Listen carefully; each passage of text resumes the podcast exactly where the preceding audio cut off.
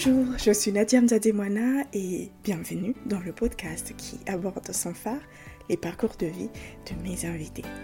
C'est à cœur ouvert que ces derniers abordent avec authenticité, vulnérabilité, leur histoire s'émet parfois d'embûches et nous partagent le courage et la résilience dont ils ont su faire preuve pour s'en relever.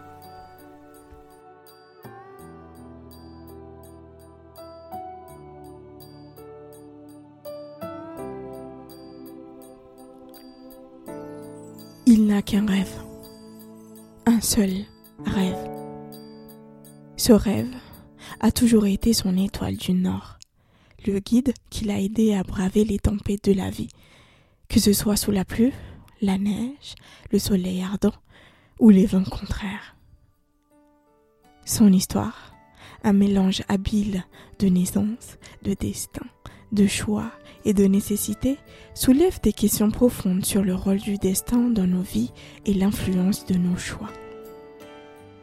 Sommes-nous prédestinés à un certain chemin ou bien sommes-nous les maîtres de notre propre destin? Les réponses ne sont peut-être pas aussi simples qu'on pourrait le croire.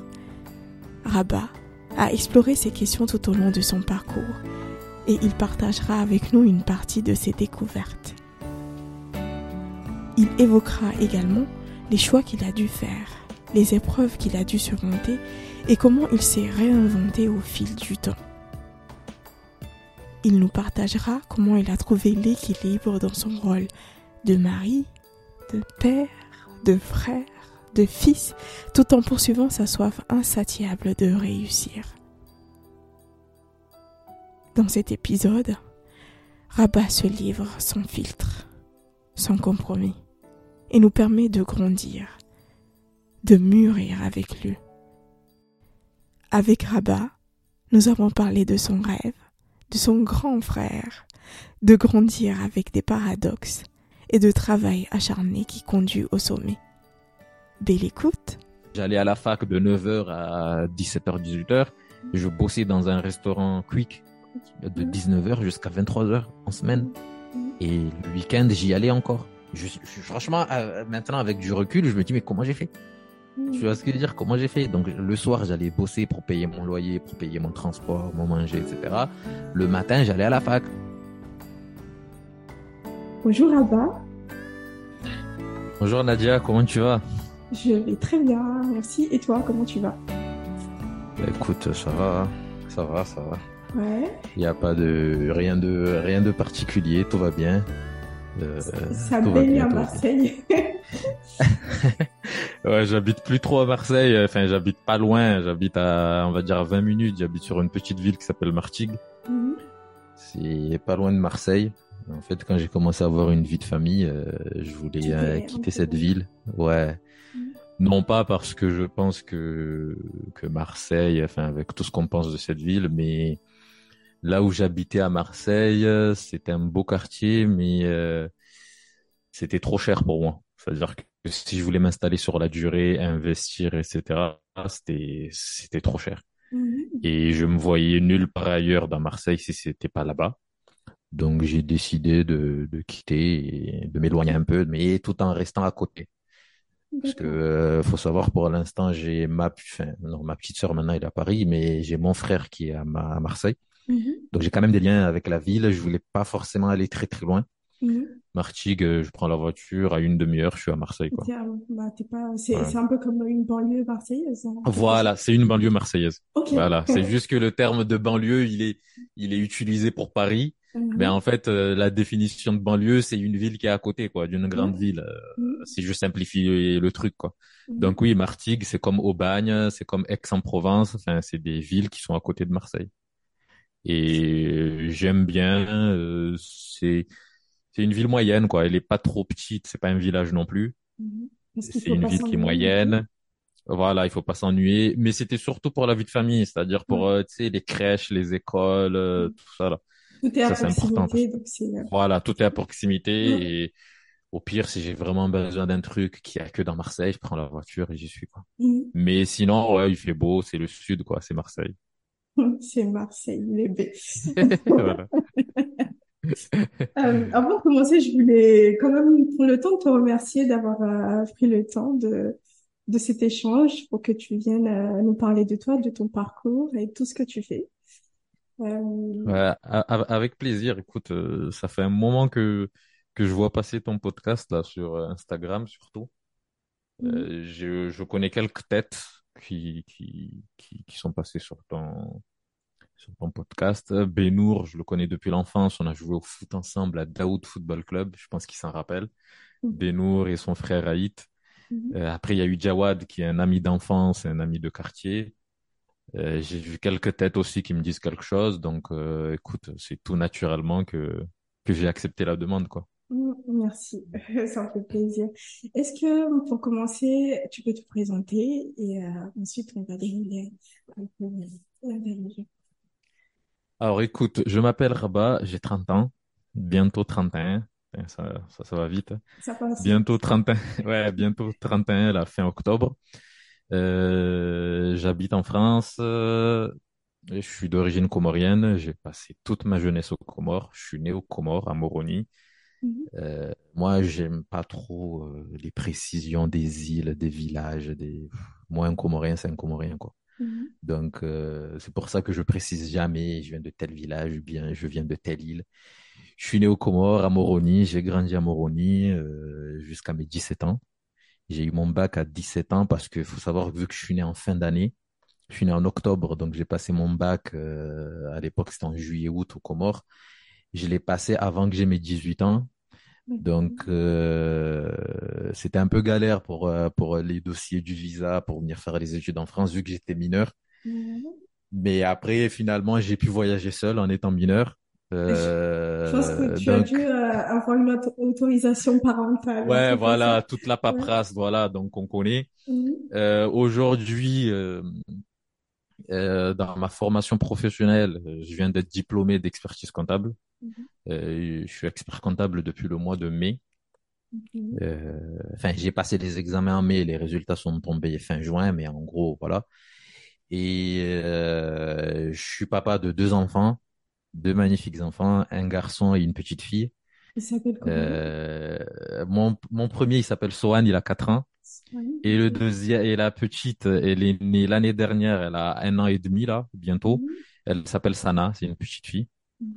Euh, la petite, elle va en crèche. Le grand a commencé l'école là.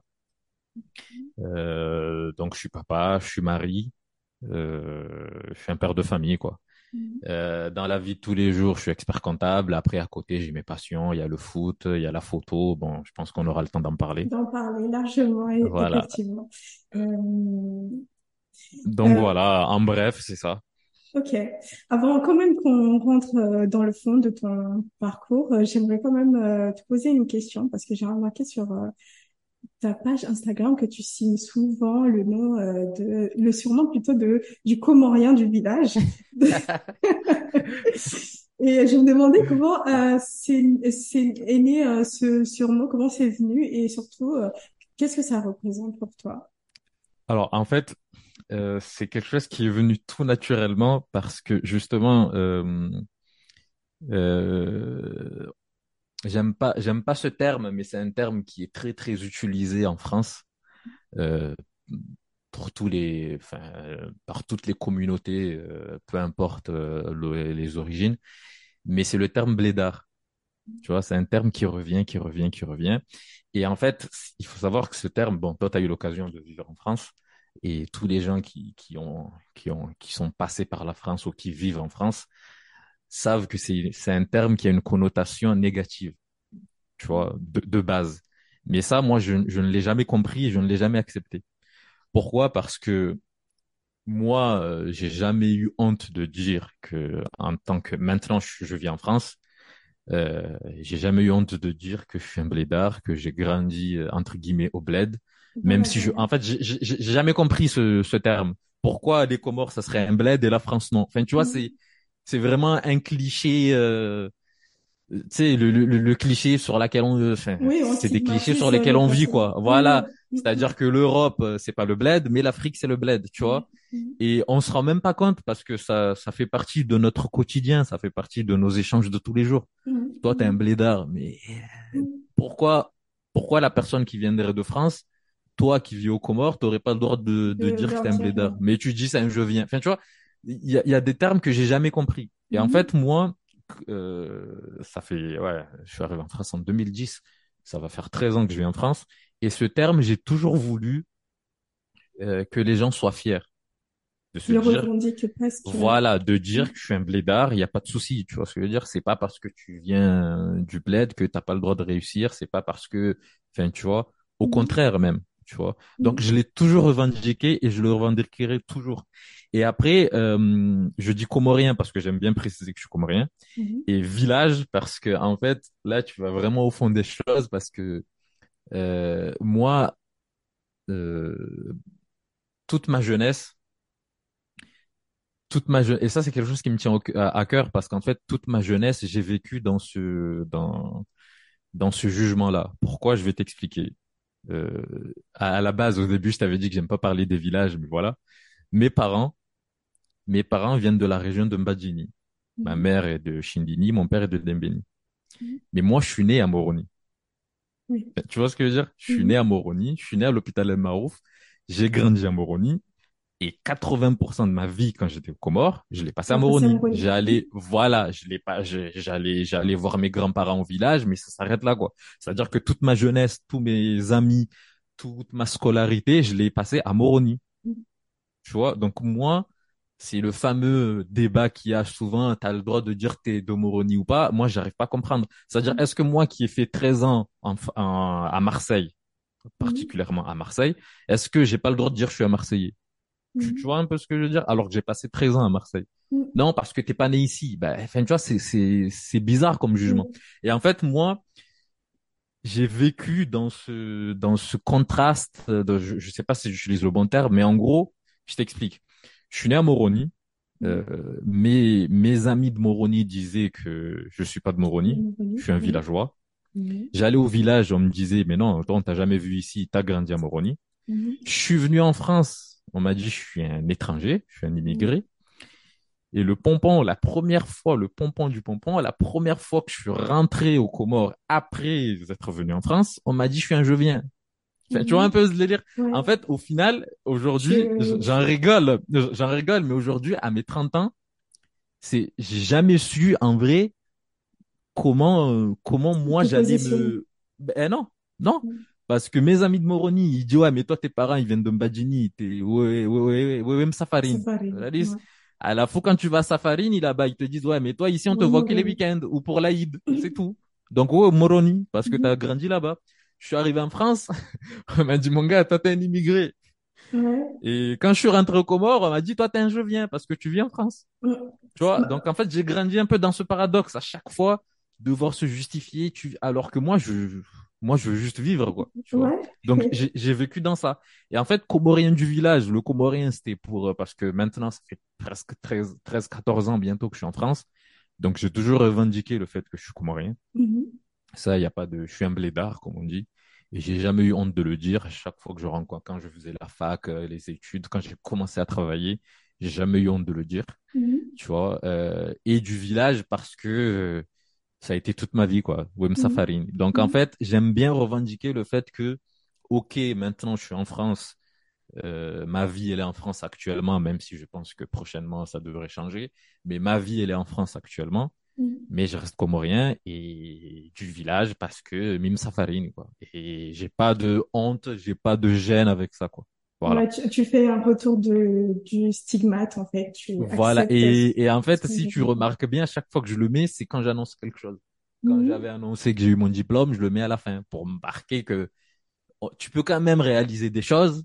même euh, si t'es comorien, parce que je suis comorien, j'aurais pu dire algérien, marocain ou sénégalais, mais, mais en gros, comorien, c'était juste pour le côté plaidard et du mhm. village pour le côté un peu, voilà, quoi, même safarine, quoi. Il n'y a pas de mhm. souci. J'ai bah, pas de souci avec ça. Quand, je t'entends parler, en fait, on a la même discussion souvent au travail où euh, on va faire la, le distinguo entre euh, les personnes de Moroni qui viennent vraiment de Moroni et ceux qui viennent du village. Et moi, j'ai j'ai l'habitude de dire que je viens de Moroni, même si je ne viens pas de Moroni, parce que oui, effectivement, bah, je Non, mais pourquoi toi tu viendrais pas de Moroni? Tu vois, en bah fait, ça c'est un débat éternel. Et et, et si cette et si euh, les gens parce que tu sais il y a toujours des des des, extrêmes tu vois ce que je veux dire? Mhm. les gens qui entendraient notre discussion il y a certains qui qui, qui diront ouais ni ni ni ni toi moroni quoi. Tu vois? parce que euh, au au amzayani au toi moroni.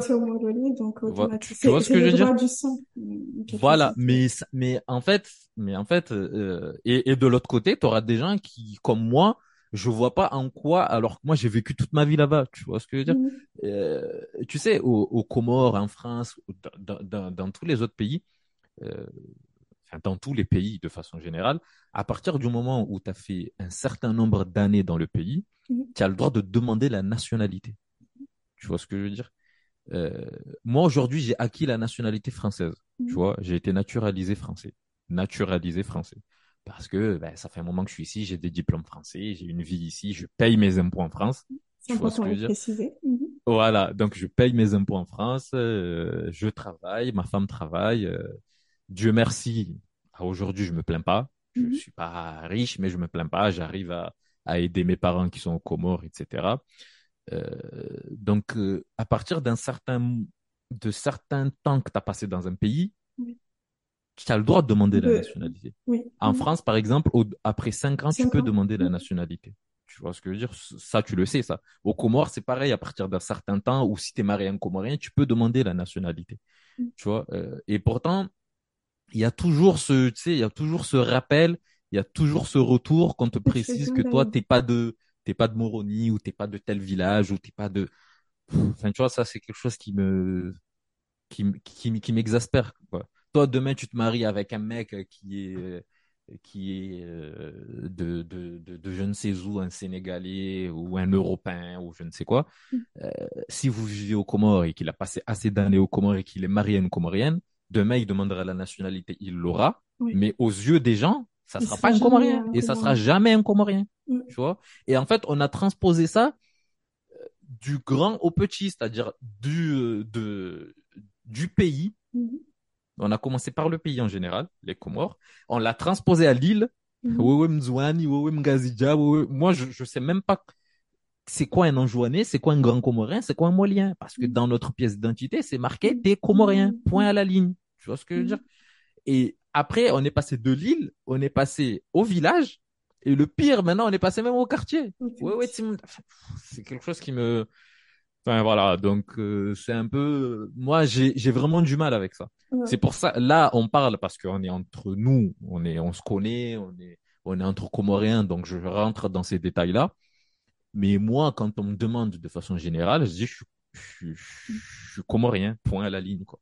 Mhm. Que je sois en Joannée, que je sois je ne sais où, que je sois de, de je ne sais quel village, on s'en fout quoi en fait. Euh, je suis comorien, je suis comorien, c'est tout. Demain, mhm. euh, demain les euh, ceux qui nous représentent euh, dans les autres euh, pays aux Nations Unies ou dans les événements sportifs, il y en a aucun qui porte une précision en disant je suis de Funguni, je suis de Ikoni, je s'en fout quoi, t'es comorien, t'es comorien. Yes, merci.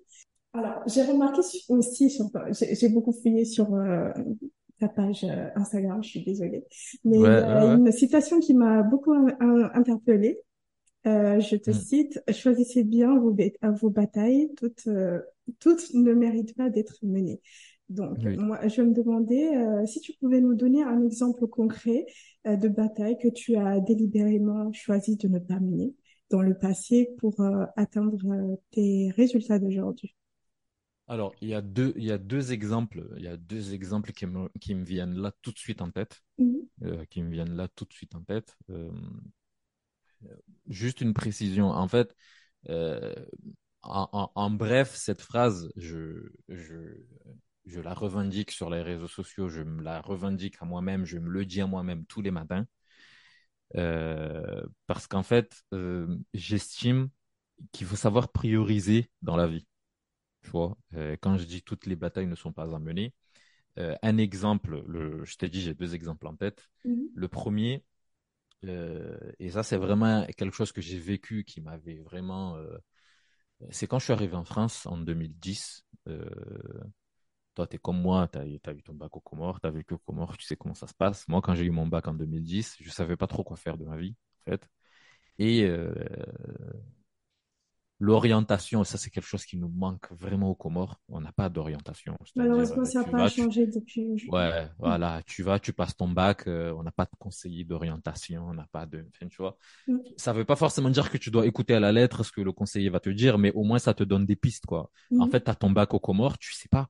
Si t'as pas de rêve, de trucs, euh, en gros, si t'as pas de passion qui te dit ouais, je vais aller le faire, etc. T'as pas ça. Mm. Tu, tu, tu, tu sais pas. Donc moi, j'ai eu mon bac, j'ai fait série D. Euh, enfin, ça c'est connu au Comores, série C, série D, machin, mais en France euh, ou en Europe, peu importe où tu vas, c'est catégorisé série scientifique. Mhm. Donc moi, je, je, dis juste que j'ai fait un bac scientifique. J'ai fait un bac scientifique, je ne savais pas quoi faire de ma vie. Donc, et ça c'est vraiment le... je rigole parce que c'est pas drôle, mais bon, avec du recul, euh, ça me fait rire. Mais en fait, je suis parti faire une formation quand je suis arrivé en France non pas que je voulais ou que je rêvais de faire, mais parce que la société, quand je dis la société, je parle de mon entourage, de ce que tout le monde, de, la société entre guillemets, a décidé que vu que tu as des bonnes notes dans telle matière, tu vas faire ça. mais moi, ça veut pas dire que si j'ai des bonnes notes dans ça, que je veux faire ça de ma vie, quoi. Tu comprends ce que je veux dire? Oui. Donc en fait, j'ai fait euh, série et j'avais des excellentes notes en biologie sciences de mhm. la vie et de la terre. Et j'avais des bonnes notes, j'avais des très bonnes notes, et c'est ce qui me faisait rehausser la moyenne. Donc en mhm. fait, l'entourage, la société a décidé, quand je dis la société, je parle de tout le monde, mes parents, mais j'ai pas honte de le dire, hein. mes mhm. parents, mes profs, euh, mon entourage, la société m'a dit, écoute, vu que tu sais pas trop ce que tu veux faire, tu as fait un bac D, tu as eu des bonnes notes en biologie, tu vas aller faire un fac de bio. Donc, j'atterris en France en 2010. Je suis parti en fac de bio. Mmh. En fait, ça n'avait aucun sens. maintenant, je le dis avec du recul, mais à l'époque, j'avais 18 ans. Euh, je, suis parti en fac de bio. Comme euh, faut pas décevoir les parents, etc. Je révise, je valide ma première année.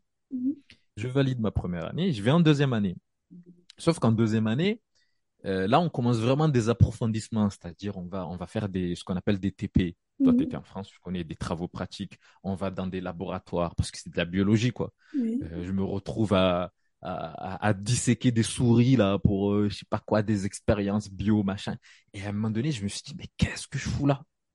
Tu vois ce que je veux dire? Non pas parce que c'est dégradant, attention, hein, mais moi-même, je n'étais pas, pas à l'aise dedans. Je, je, je savais pas ce que je faisais dedans en fait. Mm. Donc c'était en deux... j'arrive en France en 2010, donc ça c'était en 2012. J'ai fait ma mm. première année jusqu'en 2011, 2011-2012, je suis en deuxième année. Euh, là on commence vraiment les travaux pratiques, etc. Je me pose des questions, je me dis mais qu'est-ce que je fous là, mm. tu vois?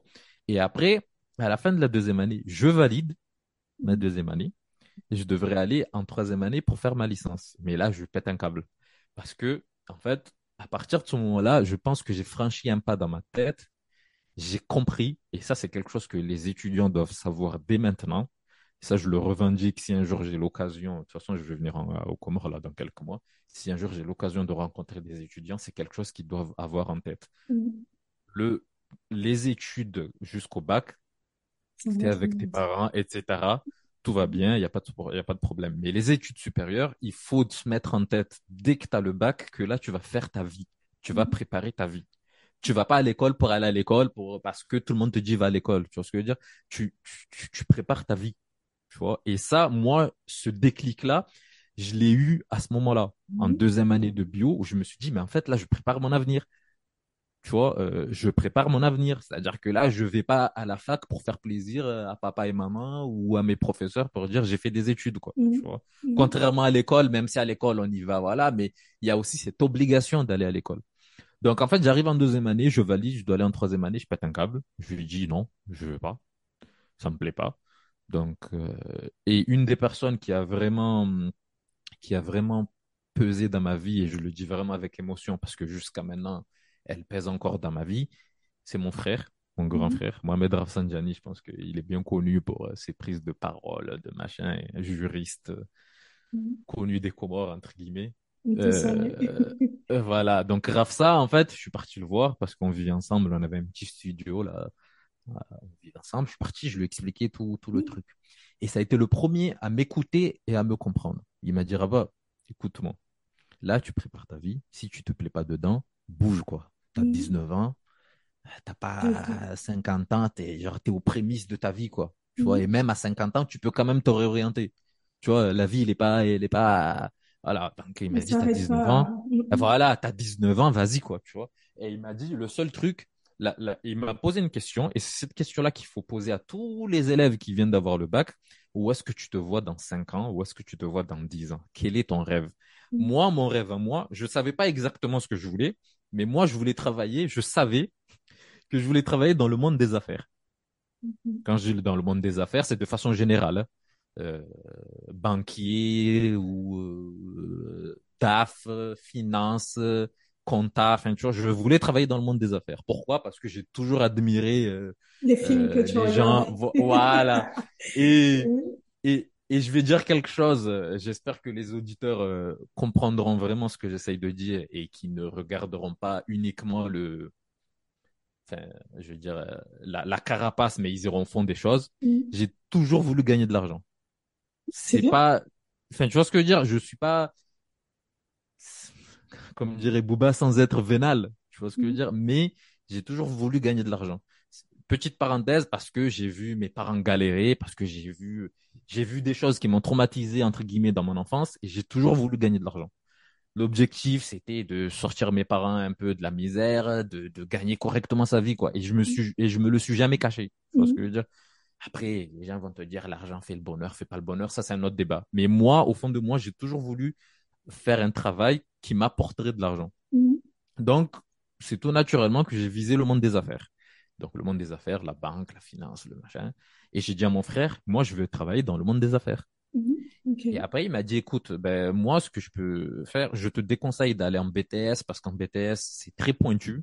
Il faut vraiment que tu saches ce que tu veux parce que les BTS, c'est pas généraliste il faut que tu ailles en BTS banque, il faut que tu ailles en BTS compta. Enfin, tu vois, c'est vraiment pointu, quoi. Mm-hmm. Mais comme tu sais pas trop ce que tu veux faire et que c'est, c'est, euh, en gros, euh, c'est, c'est vague, quoi, ce que tu veux faire, mais tu sais que c'est dans le monde des affaires, va en fac de sciences éco.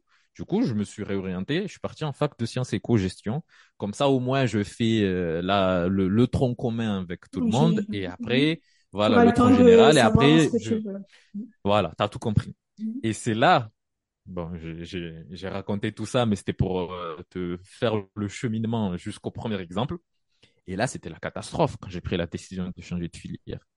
Les parents, ils étaient pas d'accord. Mais toi, mais toi, mais, mais toi, à la place de ma mère, ma mère, ma marafsa, on a au t'as fait deux ans, t'as validé tes deux ans et tu, tu vas t'arrêter pour recommencer à zéro? Mm. C'était vraiment un, tu vois ce que je veux dire? Donc, mes parents, mon père, il m'a écouté, etc. Mais je veux dire, ma mère, au début, c'était bon. Maintenant, avec du recul, euh, elle me remercie. Mais en fait, euh, c'était. Après, je, je, je, les comprends. Attention, parce que nous, on a vécu dans un monde, euh, tu sais, les études, les études, les études, les études. Tu perds des années, t'as redoublé. Euh, nous, surtout au Comores, on n'a pas la culture de l'échec. Mmh. Tu vois? Dès que tu fais un petit truc qui a raté, ah, c'est une catastrophe. Dès que tu redoubles, tu as l'impression que l'enfant, il faut le jeter, quoi. Mmh, Ou mmh, dès que tu... Enfin, tu vois, donc... Euh, et ça, c'est ancré en nous. Et en fait, ma mère, c'est une catastrophe. Euh, enfin, entre guillemets, elle a, elle a vraiment eu du mal à digérer ça. Avec du recul, c'est passé, tu vois. Moi, mon père, il m'avait juste dit, je savais au fond de lui que ça lui faisait, entre guillemets, chier. Mais il m'avait dit, écoute, c'est pas moi qui suis sur les bancs de la fac avec toi, donc euh, si tu as pris ces décisions, c'est que tu l'as réfléchi. Mhm. Tu vois, donc en fait, et là, il n'y avait pas eu que mes parents, hein. il y a eu mon entourage, mes amis, etc. J'avais l'impression qu'à ce moment-là, j'étais seul au monde, juste mon frère. Il y avait mhm. juste mon frère qui m'avait suivi, qui m'avait accompagné, qui m'avait vraiment conseillé, etc. Et ça, c'est le premier exemple pour dire, euh, voilà, il faut pas non plus euh, que à chaque fois que tu écoutes euh, ce que tout le monde veut, quoi. Mhm. Fais-toi ton propre chemin, quoi. Et après, le deuxième exemple, c'est c'est là, là, récemment. Avant, que tu te lances, parce que ça va se couper dans deux minutes. Euh, donc, je préfère peut-être te lancer sur autre chose et après on verra. euh, tu disais donc tout à l'heure que euh, tu ne savais pas réellement, en tout cas après ton bac, est-ce que tu allais faire euh, plus tard, mais est-ce que quand tu étais enfant, tu avais des rêves? Est-ce que, parce que je pense que enfant, on, s'imagine, on a beaucoup d'imagination, on peut se dire, ouais, j'ai envie d'être astronaute, j'ai envie de faire de la musique, etc. Toi, c'était quoi ton rêve quand tu étais... Euh, moi, moi, j'étais un gros, j'étais, je le suis toujours, j'étais un gros fan de foot. Euh, j'étais un gros fan de foot, mais encore une fois, j'ai joué au foot toute ma vie, mais encore une fois, euh, j'ai pas, euh, on n'a on a, on a, on a pas cette culture au pays. Tu vois ce que je veux dire? On n'a pas cette culture parce qu'on n'a pas les infrastructures pour devenir des sportifs de haut niveau, etc. Tu vois Après, on va se dire la vérité. j'étais bon, mais j'étais pas non plus exceptionnel, quoi. J'allais pas, j'allais pas devenir un Cristiano ou un, tu vois ce que je veux dire? Mais j'ai j'ai toujours été attiré par euh, le football mm. et et ça je peux te le dire dès maintenant je savais pas quoi pas pas ce que j'allais faire dans ma vie mais je te répète ce que j'ai dit tout à l'heure dans la situation dans laquelle j'ai vécu en voyant mes parents trimer mon père il est en plus mon père il était fonctionnaire donc mm. il avait les arriérés de salaire de en fait moi je savais pas trop ce que je voulais faire, mais je savais que je voulais gagner ma vie. Voilà, ça c'était clair et net. Tu vois ce que je veux dire? Parce que mon père, il était fonctionnaire, il a travaillé au Trésor public là. Et en fait, et, euh, tu, te rends compte. Enfin, maintenant, je le dis avec, euh, mais en fait, c'est hallucinant de se rendre compte que après, il y a peut-être des raisons, mais bon, c'est pas, il y a rien qui justifie qu'une personne va travailler qui soit pas payée. Et pourtant, ça existe jusqu'à maintenant au Comores. Mm-hmm. Mm-hmm. Les gens, ils sont, ils travaillent, ils ont des des mois et des mois d'arrière, tu vois. Donc j'ai vu mon père un peu euh, dans la panade, un peu. En plus, on était en école privée, enfin, tu vois. Donc c'était, j'ai vu ça, tu vois. J'ai mm-hmm. vu cette euh, cette galère là. Donc moi, j'ai toujours dit, il faut que je gagne de l'argent. Comment? Je savais que j'allais pas devenir footballeur mais il fallait que je me réoriente vers un truc euh, qui allait, euh, qui allait faire en sorte que, que tu gagnes beaucoup plus. je euh, puisse m'en sortir. Voilà. je sais que je serais pas Zuckerberg à gagner des milliards et des milliards, mais voilà, à gagner sa vie Pourquoi pas oh, Pourquoi pas, tu sais. donc, je t'écoute pour le deuxième exemple. Voilà, le deuxième exemple, c'est vraiment très récemment, là, quand j'ai eu mon diplôme et que j'ai commencé à, à me lancer un peu sur les réseaux, à publier un peu des conseils sur la mm. finance, la fiscalité, le machin. Euh, c'est, j'ai pas honte de le dire, hein, c'est pas tout le monde qui m'a suivi. Tu vois ce mm. que je veux dire? C'est pas tout le monde qui, bon, mon entourage proche, euh, ma femme, mon frère, ma sœur, etc. Eux, ils m'ont toujours soutenu depuis le début, tu vois.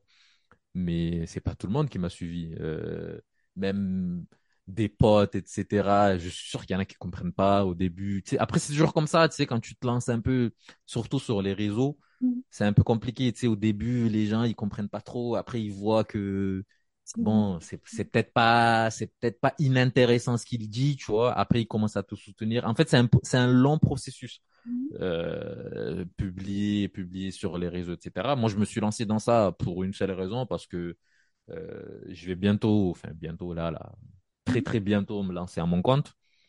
Euh, je vais créer mon cabinet d'expert comptable et j'ai envie de me faire connaître. Et après, il y a aussi le côté pédagogique, quoi. Tu vois, moi, je sais que. On va, on va revenir. En fait, voilà. Tu dis tout.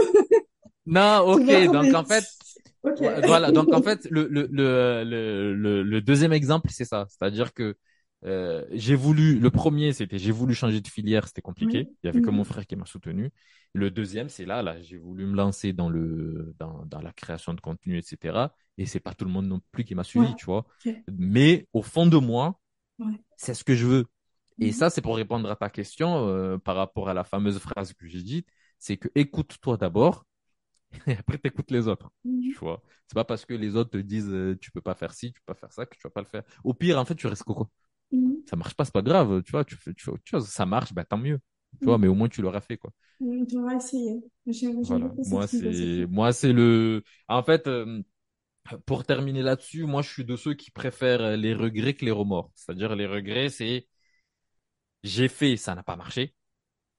Ou j'ai fait, ça a marché. Plutôt que de se dire, mais si j'avais fait, est-ce mm. que ça aurait marché? Enfin, tu vois ce que je veux dire? Et ça, euh, et ça, il faut, il faut, il faut vraiment l'avoir en tête. Tu vois ce que je veux dire? T'as envie de tenter quelque chose, mieux vaut que tu te dises j'ai fait, j'ai raté, ou j'ai fait, ça a marché, plutôt que de te dire ah je me lance pas parce que pour X raisons, parce que Monsieur tel euh, Dupont ne veut pas ou pense que c'est bon mauvais ou etc. Et après toute ta vie tu vas avoir ce truc en, te disant ouais mais si j'avais fait, tu vois peut-être que ça aurait marché. Par rapport au choix que tu as fait, par rapport à tes études, que ce soit le fait de laisser ton travail, et euh, tout le monde ne t'a pas accompagné, ne t'a pas compris. Heureusement qu'il y a ta famille, ton frère qui était là pour toi. Mm. Mais je me demandais si ton frère n'était pas là, est-ce que tu aurais quand même euh, continué, tu aurais embrassé ce rêve-là de de poursuivre je, un autre chemin? Je pense que oui. Je pense que oui, parce qu'au fond de moi, j'ai toujours fait les choses. Mhm. C'est-à-dire, j'ai toujours fait les choses. Attention, euh, ça n'a pas toujours réussi, mais mhm. j'ai toujours fait les choses. Mhm. C'est-à-dire que moi, aujourd'hui, du haut de mes 30 ans, je suis encore jeune, bien sûr, mais j'ai pas le. Demain, je me, enfin, je me regarde dans un miroir, je, je, je, me, je me dirai jamais qu'il y a quelque chose que j'avais envie et que j'ai pas fait. Tu vois? Ça a l'air con, hein, mais je, je, fais, je fais les choses. Des fois, ça passe, des fois, ça casse, mais je fais. Des fois, euh, je réussis, des fois, euh, un peu moins, mais je fais les choses. C'est-à-dire qu'au fond de moi, j'ai pas envie de me dire, euh, tu sais, en plus, le temps, il passe tellement vite. Il y a, il y a deux ans, enfin deux ans, il y a trois ans, on a eu, on a eu le Covid. Il y a des gens qui n'ont rien demandé, ils sont, ils sont morts. Enfin, tu vois, genre, tu te dis, attends, mais moi, je connais des gens, j'en parle avec émotion, mais je connais des gens euh, avec qui j'ai travaillé, d'un jour à l'autre, ils ont eu un Covid agressif long et ils s'en sont jamais remis. Tu vois ce que je veux dire? Et je me dis, attends, mais à l'époque, euh, j'avais quoi? J'avais 27, 28 ans. Je me dis, attends, mais c'est ça la vie en fait. C'est-à-dire que demain, euh, je peux sortir de là, je vais chercher mon fils à l'école, je me fais écraser par une voiture.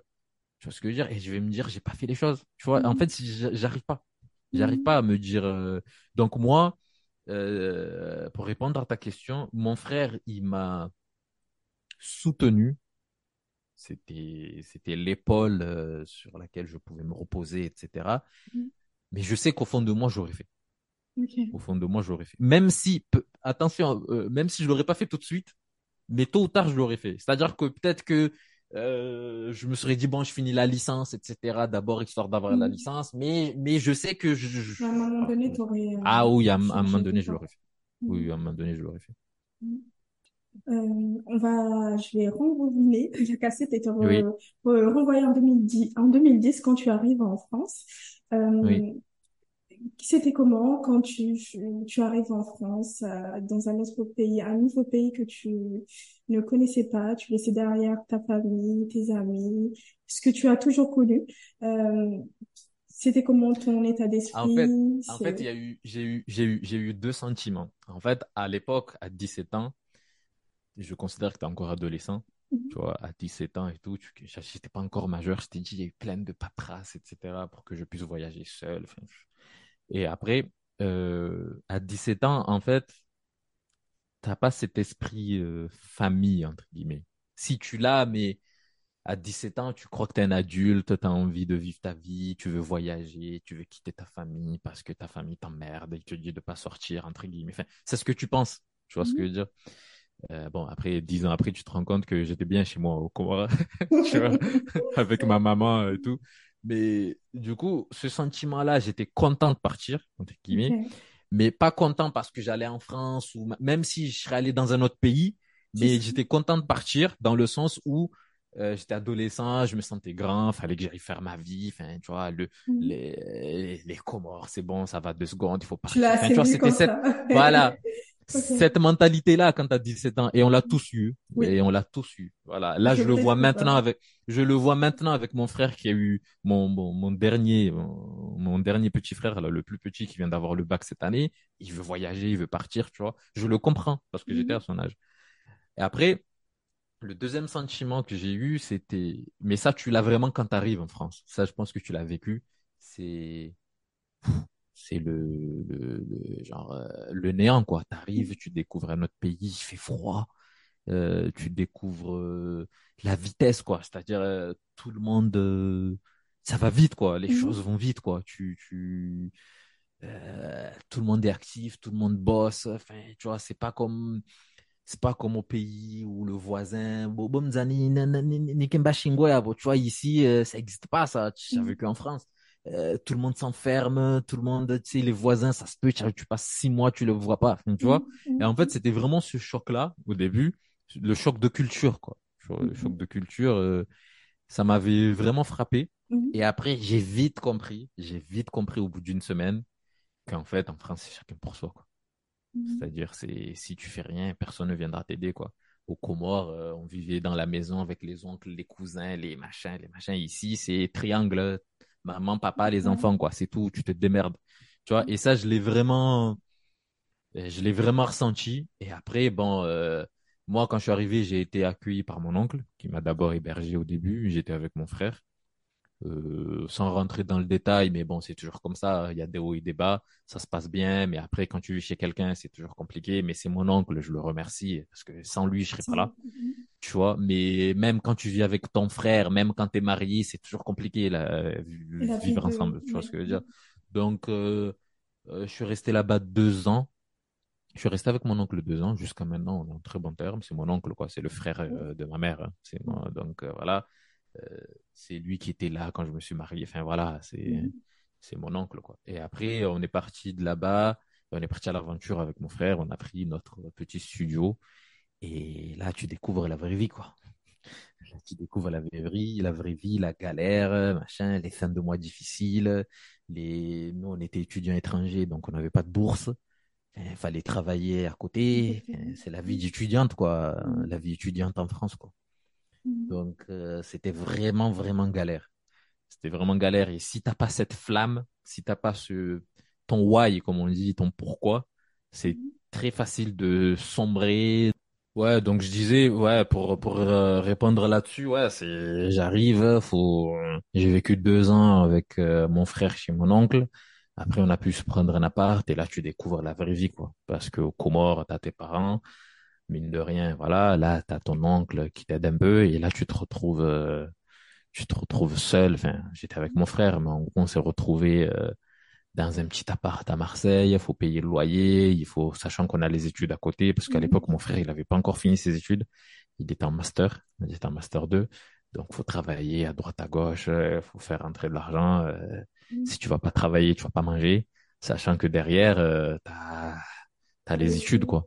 Ah ouais, t'as les cours. Euh, c'était c'était c'était c'était vraiment pas simple. Je sais pas si euh, euh t'envisages d'approfondir là-dessus après, mais ouais, c'est ouais. Quand t'arrives dans un pays euh, euh un pays comme la France, il faut que t'as, il, il, faut que t'en aies quoi. il faut que t'en aies dans le cœur, dans la foi, dans, enfin tu vois, parce que tu peux vite Ouais, et tu peux vite déchanter, quoi. Quelles sont les valeurs et les leçons que tu as tirées de cette expérience euh?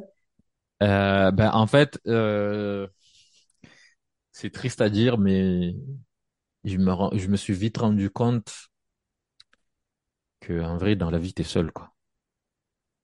C'est en, en, vrai, dans la vie, t'es seul, quoi. C'est-à-dire que quand je dis t'es seul, pas t'es seul, euh, mais en fait, euh, tôt ou tard, tu te retrouveras face, face à toi-même, quoi. Tu vois, et ça, c'est, c'est quelque chose qui m'avait vraiment marqué parce que quand on s'est retrouvé à deux avec mon frère dans un petit appart à Marseille, bien qu'on ait de la famille, etc., mais bon, tu sais, euh, chacun, euh, comme disait le, le proverbe français, il faut que chacun voit midi à sa porte, quoi.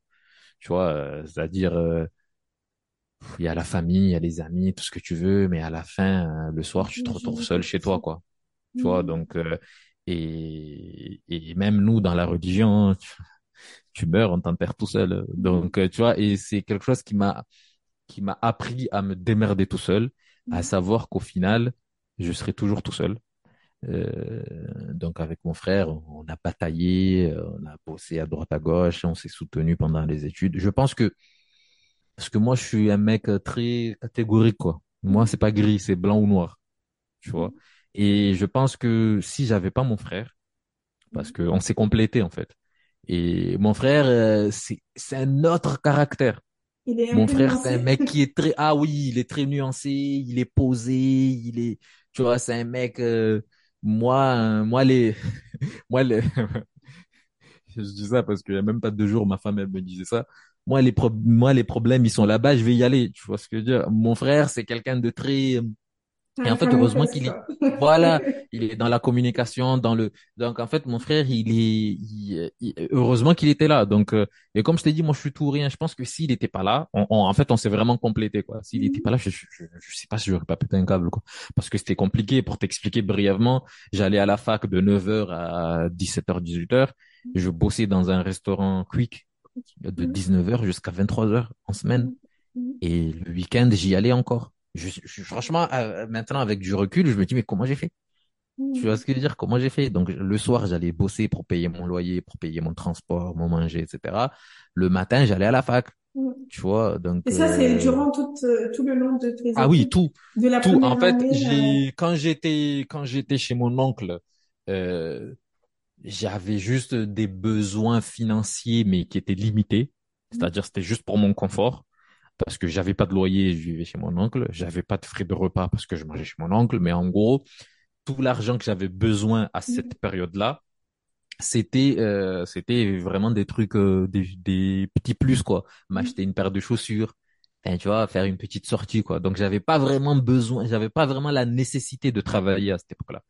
Euh, mais rappelle-toi, comme je t'ai dit, c'est au bout de la deuxième année que j'ai changé de filière. Et mhm. cette même année où je change de filière, c'est la même année où je quitte chez mon oncle. Voilà, que mhm. voilà. Donc en fait, je recommence à zéro la fac. Mhm. Euh, donc 2012, je recommence la première année en fac de sciences éco et je commence à travailler. Donc oui, j'ai travaillé depuis 2012 jusqu'en 2017-2018. Genre mes cinq ans d'études de ma première année de fac d'éco. Attention, c'est quand j'ai changé euh, je vais pas dire j'ai travaillé depuis que je suis arrivé en France, quoi. Mais en gros, j'ai travaillé depuis ma première année de fac de déco, quand j'ai mhm. changé de filière, depuis 2012, jusqu'à avoir mon master en 2017-2018. Mhm. J'ai arrêté de travailler à Quick quand j'ai quand j'étais obligé, parce que j'avais pas le choix, fallait que je fasse mon stage de six mois là de fin d'études de master 2. Et après, même même pendant mon stage, je travaillais, mais j'avais une promesse d'embauche de mhm. CDI euh, à la fin de mon stage, comme quoi j'allais travailler. Donc j'ai arrêté quand, en fait, j'ai arrêté. J'ai arrêté un vendredi à Quick. J'ai arrêté un vendredi à Quick et j'ai commencé un lundi à travailler. Ah et, je, en fait, je pouvais pas me permettre. Mm-hmm. Je pouvais pas me permettre d'avoir une semaine vide, sans rien, sans travail, sans rien. Même s'il y a les congés, tout ce que tu veux, mais je pouvais pas. Donc, je me mm-hmm. rappelle, j'ai arrêté un vendredi à Quick parce que j'ai fini en même temps à Quick et mon stage et mon CDI commençait le lundi. Le lundi. Ouais, donc euh, mm-hmm. j'ai pas, oui, j'ai, et oui, cette expérience m'a appris la vie, quoi. Donc, en fait, au final, tu es seul parce que quand tu te retrouves à servir des gens qui sont pas vraiment sympas tous les jours, ou quand tu te retrouves en cuisine à faire des mmh. sandwichs, ou le soir à faire la plonge, etc., tu te dis, mais qu'est-ce que, enfin, tu vois, genre. Euh... Finir à minuit pour euh, aller à la Et eh ouais, et reprendre la fac à 9 h tu vois.